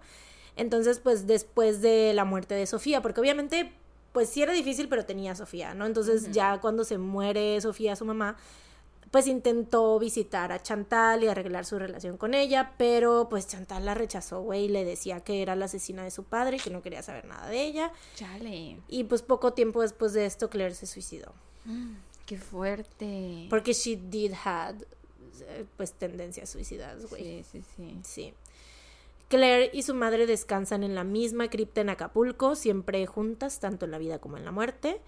Eh, y a pesar de que el caso pues es no tan conocido por la sociedad mexicana, sí ha sido referente en distintos medios, por ejemplo en la serie Mujeres Asesinas, con Isabela Camil como Sofía, Belinda como su hija Claire, por eso hace rato dije ah, claro. la Belinda, eh, y William Levy como el conde.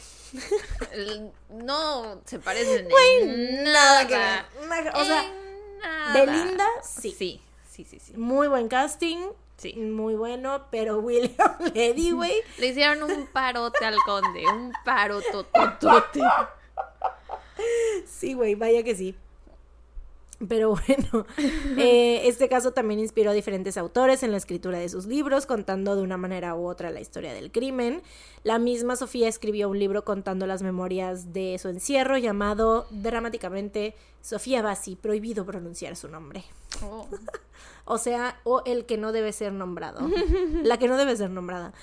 Actualmente las obras de Sofía se cotizan en alrededor de 2.000 euros en el mundo de los coleccionistas y sus cuadros se encuentran en distintos museos alrededor del mundo. Eso es mucho dinero. That's a lot of fucking money. Wow. En su honor hay escuelas que llevan su nombre y todos los que saben su historia parecen aceptar que su participación en el crimen fue más bien un sacrificio para salvar a su propia hija. Qué poderoso el amor de las mamás cuando Sí, hacen esa clase de cosas. Me cuesta trabajo imaginar a alguien que no sea como la mamá de, del culpable, o sea, sacrificando su libertad Ajá. para proteger a su hijo, hija, hija. Sí, Qué fuerte. sí, y pues eso es todo por este caso. Creo yo, yo también creo esa versión, que Sí. Que sí fue Pero entonces, Claire. ¿por qué Chantal se puso en ese plan? O sea, se ve que ya no cree esa versión. O sea, porque yo... Hoy, ¿Será que incluso si la cree, aún así diga, "Ay, pobre de mi papá? Mm. Pues yo creo que la reacción de Chantal prueba que esa teoría es cierta, ¿no? De Sí, que, ¿tú crees? Pues, o sea, de que Claire mató a su... Pero también pudo haber sido la versión de porque mi papá se quería divorciar de mi mamá y mi mamá no Mm. quiso, ¿no? Porque, no sé, yo pienso que si Maybe. te están diciendo que tu papá violó a, a tu... Era su tío, ¿no? Ajá. A, a tu tío y que aparte maltrataba a tu mamá, no sé. Sí, quién sabe. Yo creo que hay muchos secretos ahí. Ojalá Chantal escriba un libro. Sí, hay muchas cosas que nadie sabe realmente. Ujú. Como que muchas cosas que no... El personal de seguridad de la casa, el personal de limpieza debía saber, Sí. pero ojalá escriban un libro también. secretos ahí muy turbios, de verdad. Mm. Sí, Por eso te digo que esto más que un caso es un chisme. Pues está muy interesante. La ¿eh? verdad. Muy Sí, bueno. no, thank you. Eh, las fuentes para este caso fueron el documental Acapulco 68, que está disponible en YouTube. El apartado de Sofía Bassi en las biografías de la enciclopedia guerrerense, que es enciclopedia. ¿Qué? enciclopediagro.mx. El artículo El crimen de la alta sociedad que marcó el 68 de publimetro.com.mx. El artículo de Sofía. ¿Qué? No. El artículo El caso de Sofía Bassi y el asesinato del conde de Acuarón en nesafilms.mx y Wikipedia. Muy interesante, jamás había escuchado de esta historia, jamás. Really? Nunca jamás. Sí, very, very interesting. Y siento que muy francés todo. Siento que hablamos mucho de París, Francia, No, güey. abrir, cerrar, ¿cómo se decía? Güey, no. Yo siento que dijimos dos cosas. La, la son, ¿qué? Ya no me acuerdo. Ouvert, ouvert, sorti. Lo traigo ahorita, güey, pero se me, en- te aseguro que en un mes se me va a olvidar, güey. Ouvert, sorti. Oui. Eh, Qu'est-ce que tu fais? Eh, Voulez-vous coucher avec moi ce soir? y ya. That's it. Oui, madame. Oui. Bonjour. Bonjour. Je Merci. m'appelle- Merci. Je m'appelle Mariana. Le Chat Noir. Le Chat Noir. Güey, justo vi un gato negro, güey. Y tú, en- Le y yo, Chat oh, Le Chat Noir, güey. Te lo juro, güey, te lo juro, te lo juro. O sea, ya no quedó en el blog porque ya fue en los últimos días, güey. Pero te lo juré, Rimo, que vi un gato negro y dije, oh, Le Chat Noir. Resulta que los franceses tienen muchos gatos negros. y por eso es una de las frases que te enseñan a decir. Le Chat Noir. Qué tontas. Pero bueno, gran Pero- trabajo. Muy interesante, muy entretenido. Thank you. Rip. Rip. O sea, sí, porque sí, yo muy jijiji, jaja. Ah, o sea, sí, rip. Rip. Rip, rip. Bueno, pues yo hoy les voy a contar sobre Tika Adams. ¿Qué? Tika, Tica. Tika, Mm. así se llama. Se escribe T-E-K-A. Se pronuncia Tika. Ajá, ok, ok, ok. Tika Adams. Tica Adams. Es una chica. Ok. Este es un caso de sobreviviente. Entonces tiene, tiene buen final, sí. ¡Yay! Pero para llegar a ese final, pues obviamente Sí, hay cosas culeras. Ajá, vamos a pasar por datos y detalles un poco gráficos y perturbadores. Mm. Entonces, pues ya saben, Se recomienda dis- discreción. No, eso ya saben. Bla, bla, bla. Sí, así. Sí, sí, sí. Ok, entonces. Yo soy mentira, entonces no te puedo Ah, ¿Te imaginas que hiciéramos un episodio donde hablamos de quién no sabe entender? Yo creo que sí. Oye, parecemos Sims, no mames. Eh, bueno, Tika nació en Washington, D.C. en 1980. Y ella misma ha dicho que de niña... What? No, nada, pues que debe ser reciente más o menos, ¿no? O Ah, sea, sí. De los últimos años. pues. Yes. Este, ella misma ha dicho que de niña no fue tan bien portada, ni obediente, como que era una niña difícil de manejar. También fue así durante su adolescencia, constantemente estaba en desacuerdo con su familia y aparte tenía una muy mala relación con su padre. Entonces, pues a cada rato se escapaba de casa y eso poco a poco la fue llevando por un, pues digámoslo así, mal camino. O sea, como que se empezó a rodear de personas que en lugar de aportarle algo bueno a su vida, la perjudicaban de una u otra forma, malas influencias y así. Mm. Y entonces Tika se convirtió en una jovencita muy rebelde. Y a los 16 años, ahora sí decidió salirse para siempre de su casa y empezó a vivir en la calle y así estuvo por los siguientes 10 años. Mm. ¿A los cuántos años se salió? 16. Mm, Sí. Pero bueno, esto fue en 1996, cuando ya se salió, ¿no? Y en ese momento Washington, D.C. estaba pasando por un problema súper grande de falta de vivienda. Cada día la población de gente sin hogar crecía y crecía, cada vez había más personas viviendo en la calle. Y esto provocó muchos cambios de política en el gobierno local para intervenir y realmente proporcionar recursos para aquellos que estaban sin hogar. Y unos de estos recursos fueron los refugios.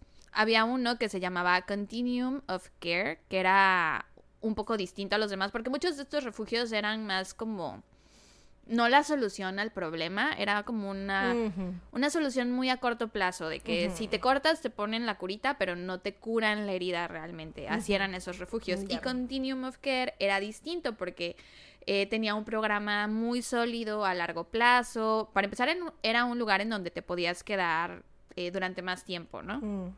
Y aparte ofrecían recursos gratuitos como tratamiento contra las drogas o te ayudaban a terminar tus estudios, a Mm. graduarte, te daban capacitación laboral, te ayudaban a buscar trabajo. Ay, qué chido, güey. Sí, estaba Debería muy padre ese refugio. haber más lugares así. Y a este refugio llegó Tika a sus 28 años y le sirvió muchísimo porque pues ella ya había pasado una década deambulando en las calles, entrando y saliendo de prisión, consumiendo drogas, rodeándose de gente que no era buena influencia. Y ya cuando llegó a Continuum of Care, se instaló ahí con toda la intención de darle la vuelta a la página, o sea, de empezar desde cero, enderezar su vida, porque ya estaba muy cansada del estilo de vida que, de estilo de vida, del estilo de vida que había llevado hasta ese momento, ¿no? Ahí mismo conoció a un hombre llamado PJ. Y me llamó la atención porque nunca había escuchado yo de un PJ. Siempre son TJs o DJs. Pero un No, PJ. Sí, BJ. No, PJ. Ah, PJ. Y tú sí, TJ. Güey, ¿cómo no? El de recreo. PJ. Como pijama, PJ. PJ. PJ. Mm, ah, no, Nunca había sí, escuchado un PJ. Sí, eso sí está raro. Sí, sí, sí. You're right. Bueno, lo conocí estando ahí en el refugio y este PJ estaba recibiendo capacitación laboral porque quería encontrar trabajo, ¿no? Y entonces como ambos estaban en etapas muy parecidas de sus vidas, pues conectaron rápidamente. PJ alentó a Tika a retomar sus estudios y a terminar su educación, que Los nombres, güey. PJ y Tika. Nombres que jamás raro, habíamos güey. escuchado. Sí, qué chistoso que haya yo dicho PJ, nunca lo, haya, lo había yo escuchado y Tika fue así como... sí, "Claro, Tika". güey, te casi. No lo, no le di All dos. the time. Ajá, sí. Eh, pero bueno. Ajá, PJ alentó a Tika a retomar sus estudios y terminar su educación y poco a poco desarrollaron una amistad hasta que eventualmente se enamoraron y comenzaron una relación y ya sabes, ¿no? Eh, y como se tenían el uno al otro para apoyarse mutuamente, pues poco a poco sus vidas empezaron a mejorar. Mm. PJ consiguió trabajo, Tika ya estaba terminando sus estudios y de hecho ya también estaba buscando empleo y ya estaban teniendo pláticas entre ellos sobre dejar el refugio para irse a vivir juntos, ¿no? Como que ya estaban más estables. Y como a los cuatro meses, PJ le propuso matrimonio a Tika y se casaron. Y estaban muy felices y al poco tiempo Tika quedó embarazada. Todo esto mientras seguían viviendo en el refugio. Mm. Y de hecho, al enterarse del embarazo, decidieron quedarse ahí un tiempo, o sea, más tiempo, porque pues el refugio les ofrecía recursos para mujeres embarazadas, y aunque sí estaban enderezando su vida y como que ya tenían trabajo y así, de- Sí, o sea, podían usar el apoyo. Exacto. Entonces, pues terminaron quedándose ahí un poco más del tiempo esperado debido al embarazo. Ambos estaban muy contentos con esta decisión, muy emocionados por el bebé que venía en camino y pues estaban muy felices porque parecía que todo en sus vidas de pronto les estaba saliendo bien, ¿no? Desafortunadamente, esto Mm. cambiaría muy pronto. Mm. Para este punto ya era como octubre del 2009 y Tika de pronto empezó a recibir llamadas de números desconocidos a su celular, pero jamás las contestaba. O sea, siempre ignoraba esas llamadas hasta que un día que iba de salida para hacer el súper con una amiga suya, le suena de nuevo el teléfono y en ese momento como que le pudo mucho la curiosidad y dijo, o sea, vio que era el mismo número que le había estado llamando desde hace días y pues contestó y al otro lado de la línea la saludó una mujer que se identificó como Stephanie Mills. Y este Stephanie Mills le dijo que era una asistente social que trabajaba para una compañía que se dedica a ayudar mujeres embarazadas que no tienen hogar o que no tienen acceso a recursos económicos y entonces les dan ropita para bebé y las demás cosas que un bebé normalmente necesita, ¿no? Que por lo general son muchas. O sea, tener un bebé es mucho gasto. Sí, es muy caro. Eh, y estas cosas las recibía la compañía como donativo y las guardaban como en un gran almacén o un depósito así súper grande y ahí tenían todas esas cosas. Entonces Tika escucha todo lo que esta mujer le está diciendo, parecía ser una persona muy amable y se emociona mucho porque, aunque te digo, su situación ya había mejorado, pues ella decía, toda la ayuda que podamos recibir nos va a ayudar a salir del refugio más pronto, ¿no? Entonces le contesta a este Stephanie Mills que sí, que muchas gracias, que está súper interesada y shalala. Después de esto, Mills empieza a llamarle varias veces al día a Tika para preguntarle así de, oye, ¿cómo está el bebé? ¿Cómo estás tú? ¿Necesitas algo? ¿Cómo va el embarazo? Bla, bla, bla. Siempre muy amable y se notaba que le importaba el bebé y le apasionaba su trabajo porque sí era un poco intensa. Y como que a PJ mm, esto le daba mala espina. O sea, como que se Mm. le hacía raro. Decía, es que hay algo raro con esa Stephanie Mills, porque ¿por qué tan interesada Ajá. en el bebé, en ti, en nosotros, en llamarte tantas veces al día? No es normal, Mm. shalala. Ay, me suena un como el que ya venir. como el que ya contaste de Mm. la de la de los perros. Sí, algo así totalmente. Ay, Sabía que había contado algo así ya antes, pero no sabía yo qué caso. no, no te acordabas. No, ajá. Pues el de la chica embarazada de la de los Que los trabajaba que, desde casa, ¿no? Creo. que se habían conocido con la otra tipa por el club por en- por Facebook, creo, Ajá, por, por un- internet. de lo de toda la cuestión de los perros. Sí, sí, sí, sí. Eh, y bueno, sí, como que PJ le dice así, esto está muy raro, no me da buena espina, pero Tika está así de, o sea, si esta mujer nos quiere ayudar, porque Ujú. no vamos a aceptar su ayuda? Aparte, pues suena muy amable y shalala. Sí, o sea, quiso creerle la verdad. Ajá, sí. Entonces hace caso omiso a todo lo que PJ le dice y sigue estando en contacto con Mills. Entonces, en diciembre del 2009, cuando Tika ya estaba casi que a una semana de parir, o sea, ya estaba así panzoncísima, Ujú. Mills le habla y le dice, oye, pues como ya casi vas a tener a tu bebé, pues creo que es momento de que nos veamos, ¿no? Para que te dé las cosas, para que estés lista, para cuando llegue el bebé y shalala, puedo pasar por ti, vamos juntas al almacén para que agarres la ropa y todas los- Ujú. las cosas que necesitarás. Tika le dice que sí, que claro, se ponen de acuerdo. Y entonces Mills pasa a recogerla fuera del refugio el 2 de diciembre muy temprano por la mañana, como eso de las 6 a.m. Algo así. Tika se sube al coche, que era como un sedán más o menos viejo, y en el camino van platicando sobre sus vidas. Tika le platica sobre sus. Tika le platica. ya sé, a mí también suena chistoso. Pero intenté ser madura. Tica platica. Tika le platica. Pues sí le platica sobre sus años en la calle, sus problemas con las drogas, su relación con PJ y shalala. Y Mills le cuenta que ella también es mamá, que tiene un hijo adolescente y como que van haciendo small talk en el Mm, camino, conociéndose y así. Ujú. Y en eso Mills hace un comentario como quejándose del coche. dice, ay, es que le suena algo al coche, no, no lo escuchas. Y Tika así de, no, pues yo no oigo nada, ¿no? Y ella, no, si algo anda mal con el coche. O sea, me ha estado dando problemas desde hace días. Entonces, ¿te importaría que nos detuviéramos un rato en mi casa, en mi departamento, como una hora nada más. O sea, en lo que le llamo a uno de mis amigos que venga a checar el coche, no nos vamos a tardar, pero es que no se vaya a descomponer, bla, bla, bla. Ay, no. Ay, no. Tika- yo soy tan desconfiada. Sí, De verdad, yo soy tan desconfiada que yo hubiera dicho así como de, ¿sabes que No. déjame O sea, aquí mejor. Sí, así como de.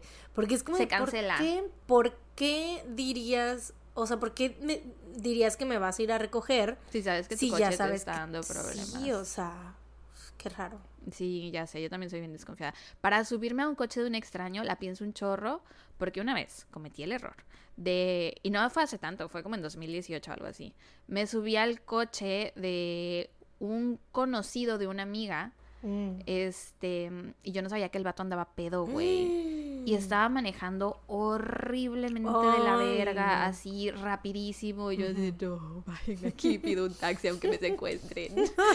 Prefiero eso a morir en un choque. Eso sí de, elige tu destino, el que sea el menos peor. Sí, güey, entre los dos destinos finales. Sí, ¿cuál prefieres? O sea, Sí. dos eventos canónicos, güey. Eh, pero bueno, sí. Tika le dice así de, ah, ok, pues no hay problema, ¿no? O sea, total, solo es una hora. Pues es que de por sí ya confiaba en ella. O sea, ya se había ganado su confianza. Exacto. Entonces. Ya llevaban bastante tiempo platicando, aparte Sí. en el camino pues le iba diciendo sobre su hijo, el Sí, hijo vivía claro. con ella, entonces pues no se le hizo tan raro. Entonces se detienen en un complejo de departamentos donde había varios edificios, suben unas escaleras y llegan al departamento de Mills. Al entrar, entran por la sala y Tika se da cuenta que está todo muy oscuro y aparte vacío, o sea, solo habían cajas y un sofá y ya. Mm. Eh, Mills lleva a Tika al dormitorio y le dice así, pues siéntate un ratito en la cama, que estaba, o sea, era el colchón en el piso nada más. Y una tele. Entonces le pone la tele y le prepara unos sándwiches para comer. Y Tika se queda así de, "Mm", o sea, qué extraño, porque, o sea, pensé que iba a ser algo rápido. Solo va a ser una hora. No nos va a dar tiempo de terminar de ver la película que acabas de poner, ¿no? Para que me haces sándwiches también. Pero pues no dice nada, solo lo Mm. piensa, se queda ahí sentada y en eso suena su celular contesta y era PJ y le pregunta así de, oye, ¿en dónde estás? ¿Ya terminaste? ¿Quieres que pase por ti? Bla, bla, bla. Y Tika, yo creo que aquí a lo mejor a Tika le pasó, esto ya es este, yo proyectándome. Ujú, Sí, sí, sí. Pero yo, por ejemplo, si sé que alguien me está advirtiendo sobre una persona o un lugar y estoy con esa persona en ese lugar y ya me está dando como esa vibra de que hay algo raro pasando ahí, sí me, cort- o sea, sí sería como tragarme el orgullo y decir así de, ay, oye, Ujú. ¿te acuerdas lo que me dijiste de la señora? Sí. Pues creo que tienes razón, ¿no? Entonces yo pienso, proyectándome, que a lo mejor eso le pasó porque eh, le dice a PJ que pues estaba todo bien. O sea, sí le explica la situación de que mira, veníamos en el coche, pero se, se estaba descomponiendo, entonces paramos tantito en su departamento, pero no sé en dónde está. O sea, no me ubico, no sé la dirección. Pero pues no te preocupes, yo estoy bien y no le da... O sea, eso es todo lo que le dice a PJ, no le dice así como deben a buscarme ni nada. Em, cuelga el teléfono, sigue viendo la película. Mills de pronto le hablaba y se ponían a platicar. Eventualmente la película termina y pues Tika se queda así de, ok, pues ya nos vamos, ¿no? Pues no. Que la Mills se para y pone otra película, güey. ¿Qué cuál crees que haya sido? Mm. Esto es 2009. Es una película que salió ese año. Ganó un Oscar. Mm. Ujú, 2009. ujú. Es drama. 2009. Fue muy popular y muy... En ese momento no sabíamos qué era la palabra, pero muy memeable. ¿Quién? De mal gusto. que Protagonista. No me sé el nombre de la chica, pero es una chica y sale esta otra señora, muy buena actriz, que no, No, me pues sí, güey. No me sé el nombre de, pero sale una chava y otra señora. La señora de School of Charm. ¿School of Charm? Mm, Ah, Precious. Precious, ¿sí? ¿Cómo se llama ella? Ah, Monique. Monique, sale Monique, sí, sí, sí. Ah, pues le puso Precious, güey. Mm. Mira, sí lo adivinaste. Con muchas pistas, pero yo I te- mean, ay no, ¿cuál? Muchas pistas. Muchas pistas casi te dije la el nombre, señora güey. esta, ¿cómo se llama? Este y Te otra, dije la el otra chica. programa. Y la de y School of Charm. ¿Y qué dije Charm yo? School, güey. Ah, School of Charm. O sea, yo entendí. Porque capté la referencia. Porque sabes que En eso es lo primera mejor que pude dar. dije Charm School, dije claro, Monique, Precious. Con razón pusiste cara confundida al principio. Yo así de, pero ella sabe que obviamente no estoy hablando de Sharon Osbourne. Lo sabe, entonces ¿por qué se ve tan confundida? Ahora sé, porque dije mal el nombre. Y aún así adiviné. Sí, ¿en qué otras películas sale? Porque debe tener más cosas en su repertorio Ah, de- aparte de. Yo Charm también la ubico por Charm School. Ah, bueno, entonces ya no me siento tan mal. Ay, sí, sí, sí. Eh, bueno, sí le pone Precious. Y no me imagino lo que. Ay, aparte le pone una versión pirata de Precious. Sí, no le pone la versión original. Eh, y no me imagino que estaba pasando en ese momento por la cabeza de Tika, güey, porque ahí ella aún no estaba segura de que algo malo le iba a pasar, pero seguramente ya. Aparte también era el, el tiempo en el de los DVDs, güey, ¿no? Sí, y de comprar películas piratas. Sí, sí, Ahorita sí. la piratería se consume digital, Sí, claro. si acaso. Ajá. Sí, antes sí era ir al tianguis a comprar las películas de 3 por 50. O grabarla en el cine. Ah, Había personas que las grababan en el Bueno, cine y sí, sí, luego te vendían el CD. Güey, yo en eso me gastaba mis domingos. Me iba caminando al tianguis. I know, I remember. Y me compraba mis, o sea, porque vendían de 3 por 50 o 3 por 100. Sí. 3 por 100 las más nuevecillas. O las que ya eran copia así, copia, copia, porque habían otras que estaban grabadas de, como dices, del cine o que Ajá. estaban más chafones, es 3 por 50 y así. Pero, güey, o sea, yo tenía Harta película. harto DVD, güey. Pero de pronto sí comprabas originales, ¿no? Ah, sí, claro, también. Cuando había varo. o las de Johnny Depp, por ejemplo, esas sí las quería tener todas originales. Claro. Yo me acuerdo que nosotros, bueno, yo no. No sé quién en mi familia compró la película, la de The B-Movie, la de la abejita. Ujú. La compraron, pero pirata grabada del cine se veía terrible. También otra historia chistosa de películas piratas es que mi papá, según nos compró Niñas Mal, la de... ¿Es. Marta Gareda? Ajá, sí, sí. La de Marta. Gareda. Ah, bueno, la de Niñas Mal. Sale Jimena Sariñana, de eso sí me acuerdo. Creo. ¡Ah, lol, güey! De eso estoy segurísima, creo. Bueno, Niñas Mal. Es ¿Quién que Marta? Gareda y Jimena Sariñana fue en Amarte Duele, güey. Pero y no habrán salido en otra. I'm not sure. Bueno, eh, Niñas Mal. Creo que así sí, se sí, llamaba. Y el caso es que le vendieron según la película y era Atlético San Pancho.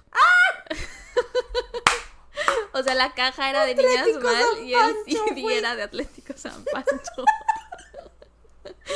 Muy buena, por cierto. Yo nunca la había visto, pero pues la tuve que ver. Mm, Güey, qué risa. Ya sé. Aparte se ve que tú eras muy de meter los CDs de otra película en otra caja. Ay, lo sabes, lo Claro que sabes sí, totalmente. lo sabes. Para defenderme, porque obviamente lo obvio, güey, obvio, tú eres muy de esas. Sí, yo sé, yo sé. y yo al revés, así de que todo en su lugar, así de que... y luego cuando venían las, las películas pirata, que luego no traían el nombre, sino nada más decía DVD, R o lo que sea, que eran quemadas, este, les me escribía yo el nombre para no Para no confundirte. confundirlas, claro. Eh, así hace muy bien. A mí después el destino me castigó porque en la escuela. ¿Te acuerdas que tú me regalaste cómo perder a un hombre en 10 días? Ala, no me acuerdo, güey. Me regalaste cómo perder a un hombre en 10 días y me regalaste. original. Sí, obis. Y si tuviera 30. Me regalaste esas dos ¿A en un cumpleaños. Sí, creo que fue cuando Mm. cumplí 15. Mm. Y entonces yo todavía las tendría, si no fuera porque se las presté a Lore. Y entonces un día estaba yo en la universidad y para alguna clase una maestra pidió que pusiéramos una de esas dos películas, no me acuerdo cuál. Y yo dije, ay, yo la tengo, yo la traigo. Lore vivía súper cerca de la uni. Entonces le dije a Lore, oye, voy a tu casa por la película. Y ella así de, ah, sí, me la da, güey. Llego a la escuela, abro la caja. O sea, punto, me pidieron, si tuviera 30, abro la caja, era 10 cosas, que digo 10 cosas. ¿Cómo perder un hombre en 10 días? Mm. Y me regañaron horrible. Entonces el destino me cobró con una ¿Por hermana qué te igual. regañaron, güey? Güey, porque mi maestra estaba demente. Güey, qué pedo, sí. Era una horrible persona, se llamaba Daniela. Ah, No me acuerdo de su apellido, si no se los diría para que fuéramos y la funaran. Es que qué pedo, güey. Así como que, ¿por qué no trajiste la.? Güey, no es tu culpa. Estaba loca, güey. Qué vieja tan loca. Estaba loca. No nos dejaba presentar examen si no llevábamos zapatillas. What the fuck, güey. Horrible. Pero no tan loca como Stephanie Mills. Ah, sí, claro. Entonces volviendo al tema. Regresando. Sí. Entonces sí. Tika ya está así de qué pedo porque pone Precious, esto está poniendo muy raro. Pero pues no le queda de otra más que ver la película. Cuando de pronto Mills le echa encima una manta acolchada muy pesada, Mm. una colcha de esas que pesa Ajá, mucho, ¿no? Ajá, ajá. Y le empieza a golpear en la cabeza. What the fuck, güey. Le da como 10 golpes. Aparte, ¿por qué se esperó tanto? Exacto, porque What dos películas, Sí. dos sándwiches después, eh, te decides ya ahora sí atacar, está muy raro. Yo también pensé lo Sí. mismo. Eh, pero bueno, si la está golpeando en la cabeza y en eso Tika, como puede, se levanta, porque keep in mind que está súper embarazada, Embarazada, y de sí, por sí, a las mujeres embarazadas les cuesta trabajo levantarse de las sillas. Sí. Ahora imagínate después de 10 golpes. Sí. Entonces se para como puede y le pone, o sea, levanta sus brazos a la altura de la cara como así, de por favor para, detente, ¿no? Eh, y sale corriendo de la habitación. Mm. Dice que iba toda cubierta de sangre porque de la golpiza se le había hecho una abertura en la cabeza. Entonces, como puede, corre hacia la sala, en donde está la puerta, para escapar. Pero al llegar se da cuenta que la puerta tiene triple seguro. A la puta madre, güey. Y en ese momento es que se queda así de, verga, estoy en problemas Sí, reales, ¿no? Claro, güey, porque ya la había agarrado a golpes y. En eso Mills le brinca por la espalda y las dos empiezan a pelear. Cabe mencionar que Tika, aparte de estar muy embarazada, por lo que pude ver en las fotos, parece ser de complexión pequeña. O sea, porque hay unas Mm. fotos donde sale con policías, hombres y mujeres, y es más chaparrita que todos ellos. Mm. Entonces, eh, era muy pequeña. Y esta mujer, Stephanie Mills, no estoy segura de cuánto medía, pero creo que era de complexión grande porque Tika menciona en una entrevista que pesaba como casi 96 kilos. Mm. Entonces, esto lo menciono para que se imaginen cómo fue esta lucha entre ellas, de que, de por sí Tika mucho más pequeña y aparte embarazada, pues obviamente Mills fácilmente la podría subyugar, ¿no? Entonces están peleando, Mills intenta ponerle las manos sobre la boca, intenta ahorcarla, Tika está sangrando mucho, aparte no puede abrir bien los ojos porque de la sangre ya le arden los ojos y trae un dolor de cabeza horrible y palpitante, pero de todos modos está peleando con todas sus fuerzas. Hasta que de pronto Mills agarra un atizador de fuego de metal, muy largo y pesado, y lo usa para golpear a Tika. Le da 40 golpes en A la cabeza con el atizador hasta que por fin la deja desmayada ahí en el piso, la amarra y la mordaza.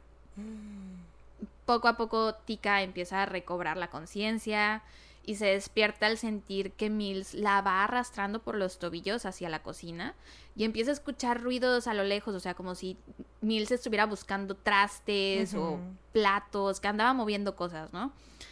De pronto el ruido cesa y Mills... Y se- todo este tiempo solo son ellas dos. Solo son ellas dos, sí. Mills se arrodilla junto a Tika y en ese momento Tika siente un dolor agudo en el costado. Mm. Abre los ojos y voltea a ver qué está pasando y ve a Mills con un cúter en la mano Mm. Y ahí es que se da cuenta que lo que Mills estaba intentando hacer era robarle a su bebé del vientre. Sí, ¿no? claro. Mills se acuesta junto a ella y empieza a rezar de que, oh Dios, perdóname, soy una pecadora, lo lamento, bla, bla, bla. Pues claro que lo eres, pinche y Dios vieja. no te perdona. No, güey, what the fuck. Todo con Tika ahí tirada junto a ella en el piso, desangrándose. Eh, porque, o sea, ya había perdido mucha sangre de las heridas de la cabeza y luego súmale la del costado. Estaba sangre y sangre y no tenía fuerzas ni energías para intentar hacer algo. En eso Mills se levanta y empieza a buscar toallas y se pone a limpiar toda la sangre que había por el departamento. Porque cabe mencionar que Mills eh, vivía con su hijo adolescente. ¿Mm? Entonces o sea, su she hijo, was not lying. Sí, no estaba mintiendo. Su hijo adolescente ya iba a llegar a la casa y entonces por eso en ese momento Mm. se levanta y se pone a limpiar todo, toda la sangre para que el hijo no se dé cuenta. No mames. Entonces termina de limpiar y se arrodilla junto a Tika y le pregunta, ¿te puedes levantar? Y Tika le responde así de que creo que no, o sea, me duele todo el cuerpo, no creo poderme mover. Y Mills le dice así de, pues no te preocupes, que yo te ayudo. Y entonces la cargó hasta su habitación. La acostó en el colchón que estaba en el piso, le quitó su celular, lo apagó y ahí la dejó hasta que eventualmente Tika dejó de sangrar. Y entonces Tika empieza a pensar así de, ok, o sea, tengo que hacer algo para salir con vida de aquí y hace algo que muchas personas hacen o harían en una situación parecida, que es el tratar de humanizarte, ¿no? Con tu agresor y que vean que tienen cosas en común y que también eres una persona. Entonces le empieza a hablar de su vida, le pregunta sobre su hijo, le dice de que, pues si me dejas ir, yo no voy a decir nada porque no, no me gustaría separar a tu familia. Y también recuerda que va a haber gente que me va a empezar a buscar, o sea, mi novio, mi esposo sabe dónde estoy, bla, bla, bla. Pero Mills no le respondió nada y simplemente puso más películas. Y a Tika no le quedó de otra más que verlas. Hasta Pues sí, que eventualmente se quedó dormida. Al día siguiente, al despertar, vio a Mills que estaba caminando en círculos por la casa y la notó un poco más relajada que el día anterior, así que le preguntó, le dijo, oye, ¿por qué no simplemente me matas? O sea, no puedo hacer nada, no me puedo mover, no puedo caminar, no tiene caso que me tengas aquí. Y Mills, como si no lo hubiera escuchado, nada más dijo así de, I gotta get out of here. O sea, como de, tengo que salir de aquí. Y Tika dice que ella lo interpretó como, ok, seguramente me va a matar porque si quiere huir, lo único que le está deteniendo soy yo, porque me tiene aquí, ya le vi la cara, sé qué coche maneja, sé cómo es su departamento, ya sé muchas cosas sobre ella, entonces seguramente me va a matar. Al cabo de un rato, Mills regresó a la habitación con un bol de metal lleno de hielos, unos trapos, seis toallas, dos cúters, un par de tijeras y un cuchillo. Agarró cinta, ades- cinta adhesiva y como que le vendó la cara con eso a Tika, de modo que solo podía respirar por la nariz. Y también le ató las manos. Mm, O sea, no veía nada, no. Creo que sí veía, creo que la, la vendó como desde aquí abajo. Mm. Y aquí es donde la cosa ya se pone más fea. A la bestia.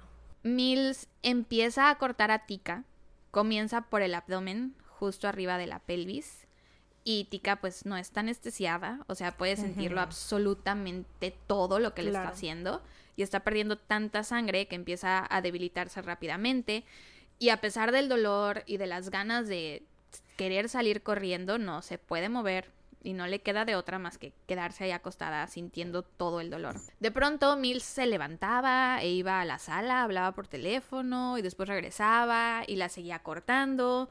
Y de pronto ya no solo la cortaba, ya había empezado a hurgarle entre la piel, como pellizcando, intentando romper cada capa de la piel y atravesando el músculo y los tendones hasta que eventualmente le corta la vejiga pensando que es el saco de agua. Y le dice a Tika, ya te corté el saco de agua. Ahora, ahora lo único que tengo que hacer es meter la mano y agarrar al bebé. ¿Quieres que lo haga ahorita o quieres irte a dormir? Y Tika le responde que ya tenía mucho dolor y que no lo iba a poder soportar. Güey, pinche mujer loca, o sea, ¿quién se cree? O sea, ¿qué pedo? ¿Qué pedo? ¿Cree que nada más es abrir ahí y ya sacar al bebé? O sea, ¿qué y aparte pedo? después, ¿qué iba a hacer? Y o- no hubiera sido más fácil dejar a Tika en su casa hasta que pariera o Exacto, provocarle el robarse al bebé ya el cuando en parto, el ajá. hospital, güey. porque la tuvo un total de cuatro días, güey. A la madre. O sea, todo esto fue en un proceso de cuatro no días. mames. Entonces si le pregunta si quieres irte a dormir, bla, bla, bla, y Tika le responde que ya tenía mucho dolor y que no lo iba a poder soportar y que pues le gustaría mejor tomarse un descanso, ¿no? Porque, güey, o sea, es que no me puedo imaginar, no tenía anestesia. Y, güey, este caso es de un episodio de I Survived. Es del episodio 8 de la temporada 6. Ujú, Entonces, esto que les estoy contando es directamente de la boca de Tika, ¿no? Y me da risa porque en esta parte el tono de su relato cambia. O sea, se ve que usa su sentido del humor para lidiar con lo que le pasó. Porque de pronto dice, y todo ese tiempo, mientras me estaba haciendo todo eso, tenía puesta una película de Michael Jackson de fondo, la de This Is It. Pero lo dice en tono como de, o sea, encima de la tortura física tenía puesta esa película, ¿no? O sea, como si no la pudiera yo estar pasando ya mal, para acabarla de joder, me pone esa película. Y a cada rato le regresaba cuando alguien hablaba. eh, enseguida le regresaba a las partes donde había música o bailaban o cantaban o así. y tenía el volumen altísimo y lo regresaba una y otra y otra y otra vez. Y dice, llegué al Pobre punto güey. Llegué al punto en que incluso mientras estaba ya acostada, mientras me abrían el abdomen, pensé, ¿por qué tiene puesta esa película? O sea, yo odio a Michael Jackson. Pero pues obviamente no le quedó otra opción, ¿no? Más que ver la no película. mames. Rosalinda aprieta el puño de rabia que es súper es fan. muy fan, sí. Michael Jackson. Güey, Todos que si fans. antes Tika yo creo que sí odiaba ya a Michael Jackson. Obviamente. Con esto Obvio. seguramente no lo puede O sea, es como si a mí me pusieran que una película de, de quién, güey, a quién odio, quién me caen mal, güey. Si te pusiéramos crepúsculo. Pues es que nunca la he visto, entonces no sé si la odio realmente las Mm. películas. Yo creo que me daría risa. Bueno, no, obviamente sí lo odiaría por el momento, pero Ajá, sí, sí, sí, sí. algo que ya sepa yo que odio. Que es malo. Mm, no sé. Creo que para mí sería Animales Fantásticos lados. Los crímenes de Grindelwald. La odio. Ay, güey, ya sé cuál película ¿Cuál? sería para mí. La de Spotlight se llama. La, una que se ganó el Oscar, güey, con, con Rachel McAdams y Michael Keaton. Y creo que Mark Ruffalo, algo así. La ¿Cómo de me- los padres que. Sí, güey, de los ¿No te periodistas. Me zurra esa puta película, güey. ¿A poco? Me zurra. A mí me pareció muy buena. No, me caga. Y me caga que se haya ganado el Oscar, güey. Me caga. Wow. Interesante saberlo. Sí, güey. Porque estaba, güey, estaba con Mad Max. O sea, pero ¿Cómo no es porque no te cague la película, es porque le ganó a Mad no, Max. no, o sea, en general, en general a mí, yo cuando la fui a ver, me dormí, güey. Yo nunca me duermo en el cine, me dormí. Oh. Y luego, o sea, me dormí en una parte. Y luego fue como de, güey, ya, por favor, quiten esto. Y estaba yo desesperada por salirme del cine. Y luego la nominan al Oscar, güey. Yo así de, ¿cómo verga? ¿Por qué? Pues por la temática, creo. Pues supongo. sí, Esas creo. películas son muy nominables. Sí, sí, sí. Ay, no, me da mucha hueva. No la vean nunca. Bueno, yo la vi una vez y a mí sí me gustó. Ah. Entonces, 50% de este podcast recomienda Spotlight, 50% de este podcast no recomienda Spotlight. Hagan con eso lo que ustedes quieran. Así es. Métanselo por el poto. Güey, pero y chistoso porque esta película de Michael Jackson también salió en 2009. Mm. Entonces Mills andaba muy al día, a la Ah, vanguardia claro. con sus películas Se ve que era cinéfila ella. O sea, Precious, This Is It, This ¿no? Is O sea, It, muy- y otras tres películas que la hizo ver, quién sabe cuáles eran.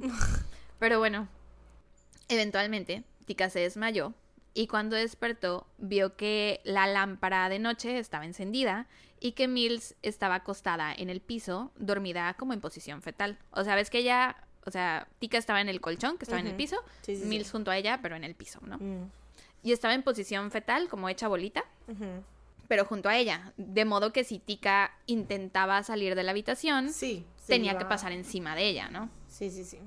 Entonces Tika está acostada y se gira de lado, pero tiene el bol de metal junto a ella, de ese lado. Entonces al girarse, su anillo de casada le pega al metal y pues obviamente... Bueno, no son así. y yo...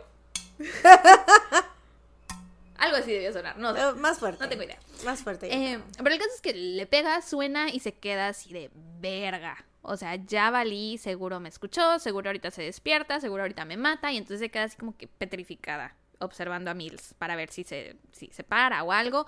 Pero no, Mills sigue completamente dormida. Era de sueño pesado. Muy pesado, ya vas a ver. Y en ese momento, Tika, que sigue en la cama, empieza a rezar y le dice a Dios que le dé las fuerzas suficientes de algún lado para... O sea, porque ella sabe que si logra levantarse de la cama en ese momento, porque aparte la cama estaba a altura del piso, güey. Sí, sí, sí. Imagínate el- todo el abdomen Sí, abierto, embarazada, sí, sí. y pararte de ahí, ay no. Entonces dice, sé que si logro pararme, voy a poder escapar de aquí, ¿no? Entonces le dice a Dios, Dios, por favor, dame las fuerzas, shalala. Milagrosamente logra levantarse y camina hacia la puerta. Pero para llegar tenía que pasar encima de Mills, ¿no? Entonces iba chorreando sangre, obviamente, porque estaba herida. Y cuando da el paso sobre el cuerpo de Mills, pues las gotas de su sangre empiezan a caer sobre ella. Y sí, o sea, haz de cuenta que este es Mills y esta es Sí, sí, sí. Y Sí, se sí, sí. ve que cae la sangre y se queda así de Petrificada. puta madre. Ya se va a despertar. Y pues no. Pero no, evidentemente no se despertó. LOL. Pero, o sea, sí se queda congelada como un buen rato encima de ella, así de será que se para o no. Sí, sí, sí. Entonces ya ve que no se para eh, y sigue caminando, da como el otro paso. Sale del cuarto y empieza a caminar por el pasillo para llegar a la puerta principal y poder salir de ahí. Apenas va a la mitad del pasillo cuando de pronto se le sale el estómago del cuerpo. Ver. Se le cae por completo. No se mames. le salen los intestinos. No jodas. Horrible. No mames, güey. A la mierdísima. Ay, no. Yo Mm. sé. Te- si- Si escucha mi voz rara es porque tengo la, la mano en la mano boca. en la boca, sí, yo sé. A la mierda, güey. No, eso solamente en películas gore de Tarantino a la verga, güey. ¿Qué pedo? Se le salen los intestinos, güey. Ay, güey, no. Y entonces lo sostiene con una mano ¡Ay! como si fuera una pelota de fútbol. Sí, sí, sí. Y con la otra mano va sosteniéndose en la pared. Verga. Y sigue caminando y está intentando no hacer mucho ruido con su Claro. respiración. Porque pues obviamente ad- seguro iba súper agitada porque aparte por el dolor, ¿no? Sí, sí, sí. Entonces está intentando controlar su respiración, va caminando súper, súper lento porque cada paso que da le duele. Por fin logra llegar a la puerta, lentamente quita los tres seguros y al abrir la puerta hace como un ruido, como Oh. un crujido, algo como Sí, algo sí, así, sí, no sí, sé, ¿no? Pero ella sale de ahí lentamente porque le era imposible caminar más rápido. Y la otra vieja bien jetona. Comienza a Qué caminar bueno, güey. Qué bueno que era de sueño tan pesado. O sea, cualquier otra persona con sueño ligero se despierta. Yo creo que con lo del anillo. Desde el anillo, güey. sí, sí. Entonces comienza a caminar por el complejo de departamentos, tocando puertas, pidiendo ayuda. Con los pinches intestinos en la mano, güey. Pero nadie le abre, güey. No, obvio no, güey. Y en eso. Yo no, güey, o sea, tocan a mi puerta, yo si estoy sola, yo no abro. Sí, no, yo tampoco. O bueno, o sea, sí sales a ver, pero ves a una Sales a ver, pero así a escondidas. Pero, güey, no imagínate me ves vean. a alguien con intestinos en la mano, güey. Bueno, no se veían porque traía una playera encima. Entonces sus Mm. intestinos estaban debajo de la playera, pero ella traía la mano aquí. Pero estaban debajo de la Mm. playera, entonces no se veía. Oye, ya. Ujú. Pero pues me imagino que se debía ver en malas condiciones. Sí, claro. Ella en general, ¿no? Entonces nadie le abre y colapsa en unas escaleras.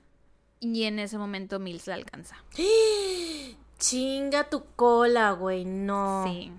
No, güey. Yo creo que fue la puerta, que eso sí la escuchó. Sí. Puta mierda. La alcanza y se pone detrás de ella como para levantarla, pero Tika se resiste y empieza a patear y a pelear y a morderle los dedos porque Mills estaba intentando taparle la boca con, la- con las manos, entonces la empieza a morder y está gritando. Ay, es que esto era un complejo de departamentos. Ajá. O sea, el, la vieja esta Mills vivía, tenía vecinos, Sí. pues ahí en ese complejo, ¿no? Sí, o sea, sí, eso sí. era.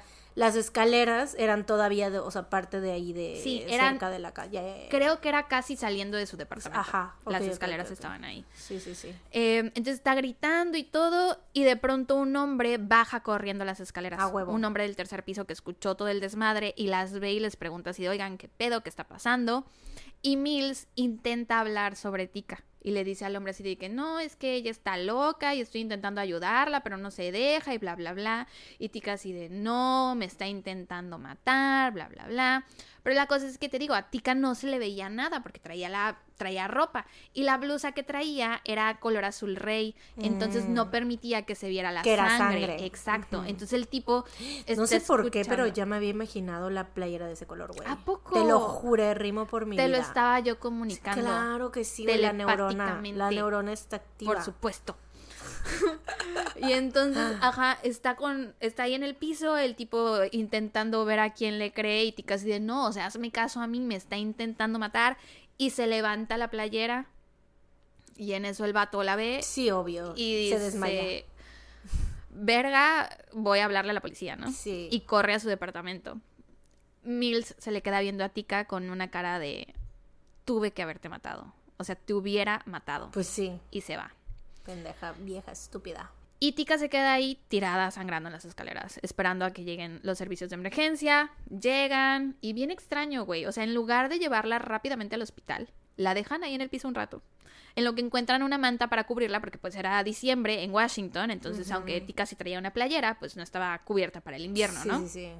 Entonces, Pero es como de, güey, ya llévensela. Ajá, le, le están buscando con qué cubrirla, encuentran una manta, la cubren y en eso un hombre se pone junto a ella y le empieza a hacer preguntas, varias de la vida y Tika se las está contestando y el hombre le dice así de, señora, ¿y usted tiene alguna herida o algo así? Y Tika, ¡Ah! Tica ¿Sí? con toda la pinche panza de fuera, güey. y así de, sí, sí tengo, y él, ¿dónde? Y ella le dice, no, pues Le saca el intestino y se lo enseña, ¿no? son chorizos. ¿Tú- ¿Usted qué cree, qué cree que es esto? ¿Chorizos? chorizos, trenzas o intestinos. Qué bonitos intestinos. Son Son chorizos. trenzas.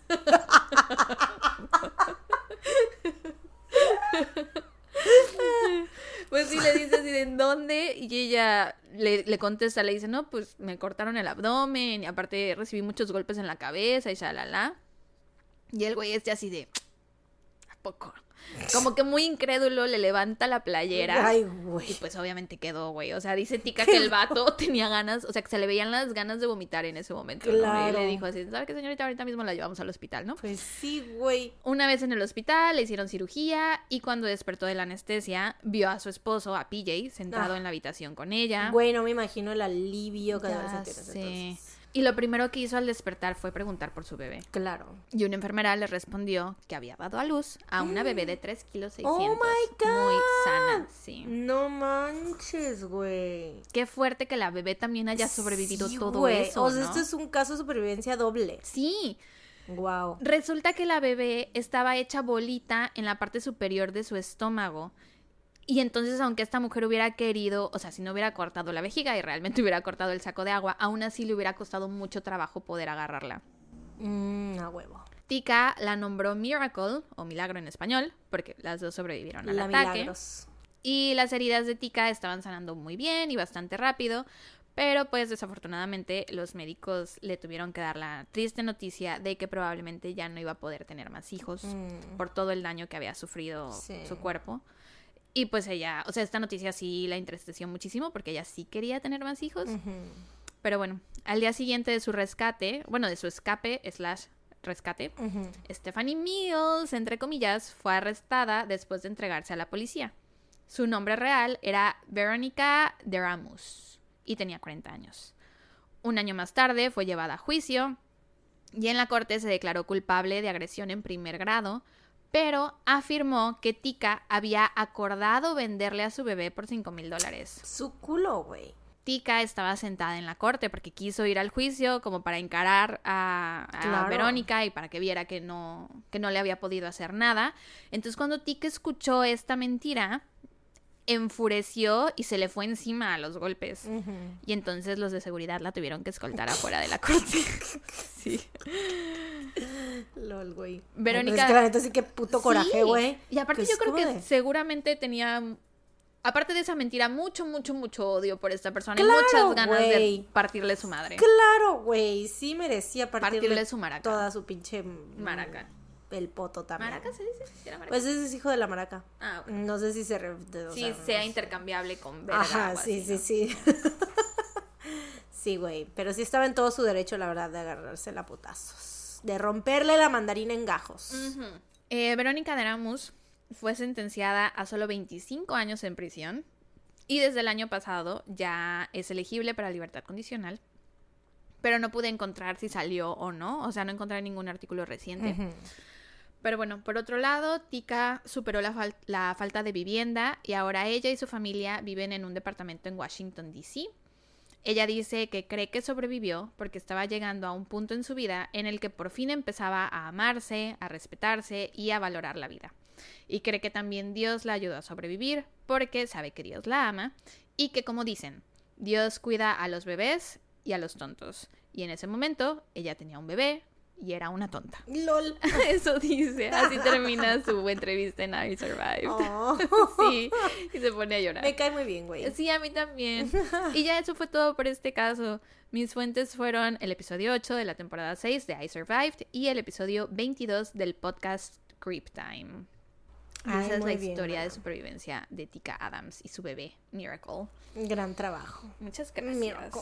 Miracle. Ay, qué, qué bonito, güey, la verdad. O sea, ya quitando todos los detalles. Es muy impresionante. Es que, güey, o sea, a mí cuando alguien me Los dice que se salieron los chingados intestinos, güey, es como de, ¿cómo?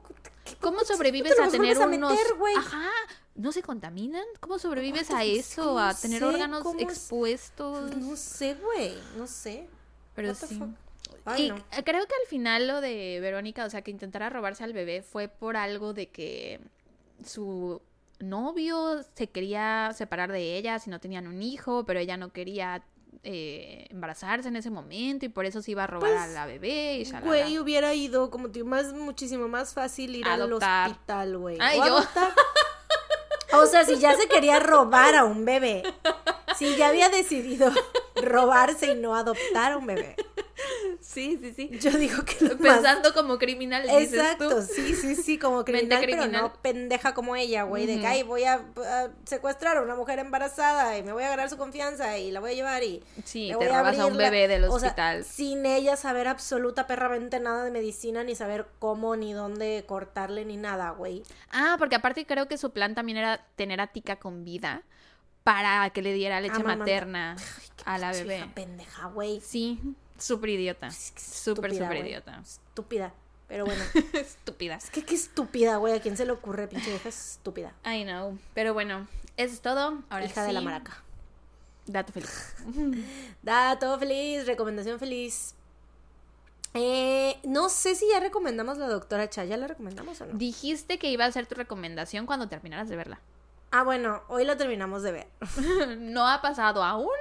No, pero pues yo creo Pero que es, es, es recomendable. O sea, del final no sabemos si nos va a gustar todavía, pero todo lo que he visto, toda la serie me ha gustado muchísimo, la verdad. ¿Sabes qué me hace pensar? ¿Qué? Que si tendrá alguna diferencia que le hemos ido viendo de a poquitos, dos Ajá. episodios cada semana. Porque ves que luego los K-dramas llegan como a un... Muy repetitivos. Exacto. O, o de que no pasa nada. Ajá. así. Entonces puede ser que a lo mejor para Sí. bingearla, bueno, hacerla maratón, bingearla. Para vincharla. O Para hacerla en maratón a lo mejor, no sé, pero para verla como la hemos visto sí está muy padre. Sí, está padre. Está Muy padre. bonita. Pero bueno, aparte de eso, también he estado viendo 39. 39. 39. 39, Ujú. que es otro K-drama. Que he estado. Güey, la estaba yo viendo en el aeropuerto, pero ya iba yo a empezar a llorar, güey. ¿Cómo pudiste y dije, verla no, en bye, público? tras, le, le- le- güey, la quité. La quité porque dije, no, I'm about to fucking cry.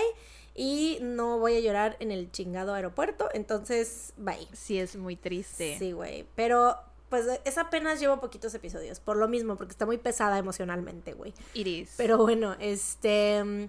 Ay, pues el álbum nuevo de los 80s. De. mm, Este. Ay, ¿cómo se llama, güey? La peor Eight Tiny. La peor. Eighteeny? La peor 18 Eighteeny.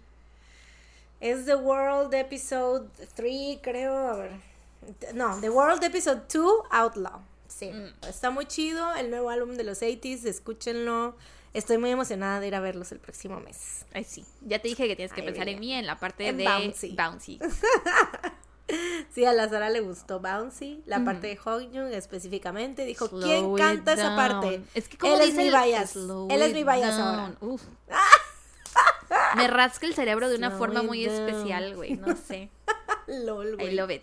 Es como tu Asmr. Mm.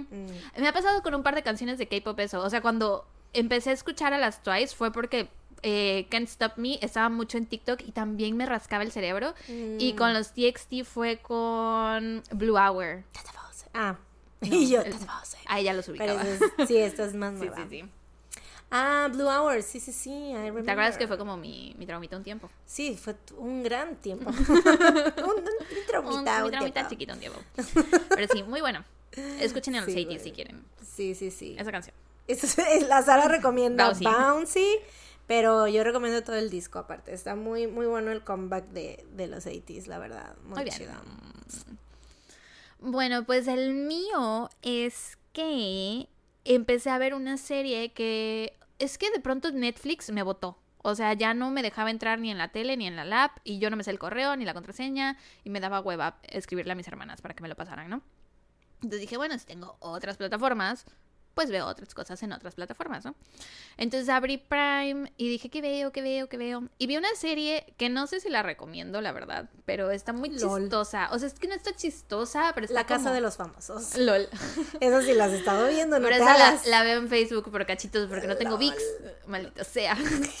Este, no, pero mm, está como muy absurda esta serie, como muy campy. ¿Cómo se llama? Se llama Class of 07, clase del Ah, 2007. ok, Haz de cuenta que son unas chicas que se graduaron en el 2007 y entonces van a su, a su fiesta de reunión de los 10 años y están en la escuela, que es un- una escuela de monjas en un edificio muy grande, como un castillo, algo así, muy alto en, en un campo. Y en ese momento comienza el apocalipsis. Ah, Y se inunda todo, todo, todo, todo, menos la escuela, porque está en alto. Pero pues pasan mm, cosas bien absurdas, o sea, bien, bien absurdas, que no sé si sea el humor de todo, de todo mundo. Fue mi humor hasta antes de como los últimos cinco episodios o cuatro episodios, porque ya al final, final sí estaba yo así, ok, ya esto es too much. O sea, por ejemplo, hay una parte no creo que sea spoiler porque no creo que nadie la vaya a ver. Este, hay una parte donde a uno de los personajes la apuñalan por la espalda. Y es así de, ay, ayúdenme, alguien, o sea, y no es como de que se pueda morir, le duela o algo, es de alguien sáqueme el puñal en la espalda y todos así de nadie le saca el puñal de la espalda fulanita de tal, ¿no? Y anda caminando por la escuela con el puñal en la espalda. Pasan ese tipo de Qué cosas. mamada. Sí. Pero siento que a veces ese tipo de es- son cosas tan malas que dan risa. Ajá, es como muy, muy, muy ridículo, muy absurdo. Exacto. Es, o sea, es que la serie no se toma en serio. En ningún Ajá. momento, todo el tiempo sabes que nada de lo que está pasando pasaría en la vida real. Lo sabes, Mm. ¿no? Entonces está cagadillo. Pero aún así no la recomiendo. Pero después de esa, Se tira mierdas hablando de las para decirle no la recomiendo. o sea, es que depende. ¿Qué tal que no les gusta? Sí, les da, igual les da curiosidad, pero ya están Sí. advertidos que no es una serie que vaya a ganar un Emmy para allá. o sea, Exacto, sí. Tras ganó un Emmy. Mejor comedia televisiva. Pero después de esa vi otra que ya había visto yo anunciada desde hace un chorro de tiempo, pero que nunca la había visto porque dije, "Ay, creo que ya no soy el demográfico. Y es The Summer I Turned Pretty, o El verano en el que me enamoré, Mm. que es una serie como de adolescentes, pero está muy bonita. Eh, se trata de una chica que cumple 16 años y Es gringa. sí es gringa. Mm.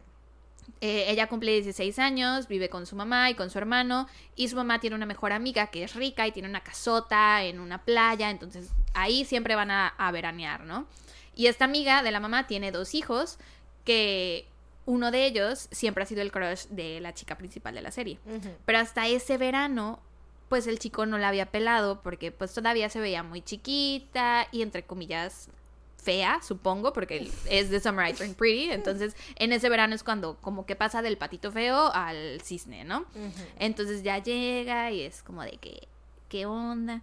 Y se va desarrollando todo ahí. Está muy bonita, muy bonita, muy Mm. ligerita, muy parecida a David Booth. No, iba a decir a, a todos los chicos que amé. Mm, Sí, sí, sí, sí. ¿Cómo sí. se llama? La de Lana To All the Condor. Boys I Loved o algo así. Ajá, To All the Boys I Loved Before, sí. así. Da vibras de eso. Mm. Pues la de All the Boys I. Loved Before y la de, de Kissing Booth igual se parecen. Es que de Kissing Booth igual, eso que me estás diciendo tal cual casi casi es el plot de, de, de- de Kissing Booth. Ay, ¿a poco? Es que yo de The Kissing Booth siempre escuché muy malos reviews y de esta siempre vi buenos. Sí, güey, pues porque ha de ser como que más o menos la misma base, pero, Pero mejor pues, hecha, bien hecha mejor ejecutada. Sí, puede ser. Sí, porque a mí de Kissing Booth, o sea, vi, creo que vi la primera así nada más, de- y creo que vi la segunda también, y creo que las recomendé, no sé si las recomendé o las dije de así de Las que- mencionaste a lo mejor. Las mencioné porque es como, y, y- pero sí dije que era como que guilty pleasure, ¿sabes? O sea, de Mm. que yo sabía que no estoy viendo algo, o sea, chido ni nada, pero pues no podía evitar verlo. Ya, ya, ya, ya, ya. Pues sí, pues a lo mejor sí ha, ha de ser parecido a esta. Véanla, Sí, se la plot. recomiendo. Ya hay dos temporadas, pero en Prime solo hay una.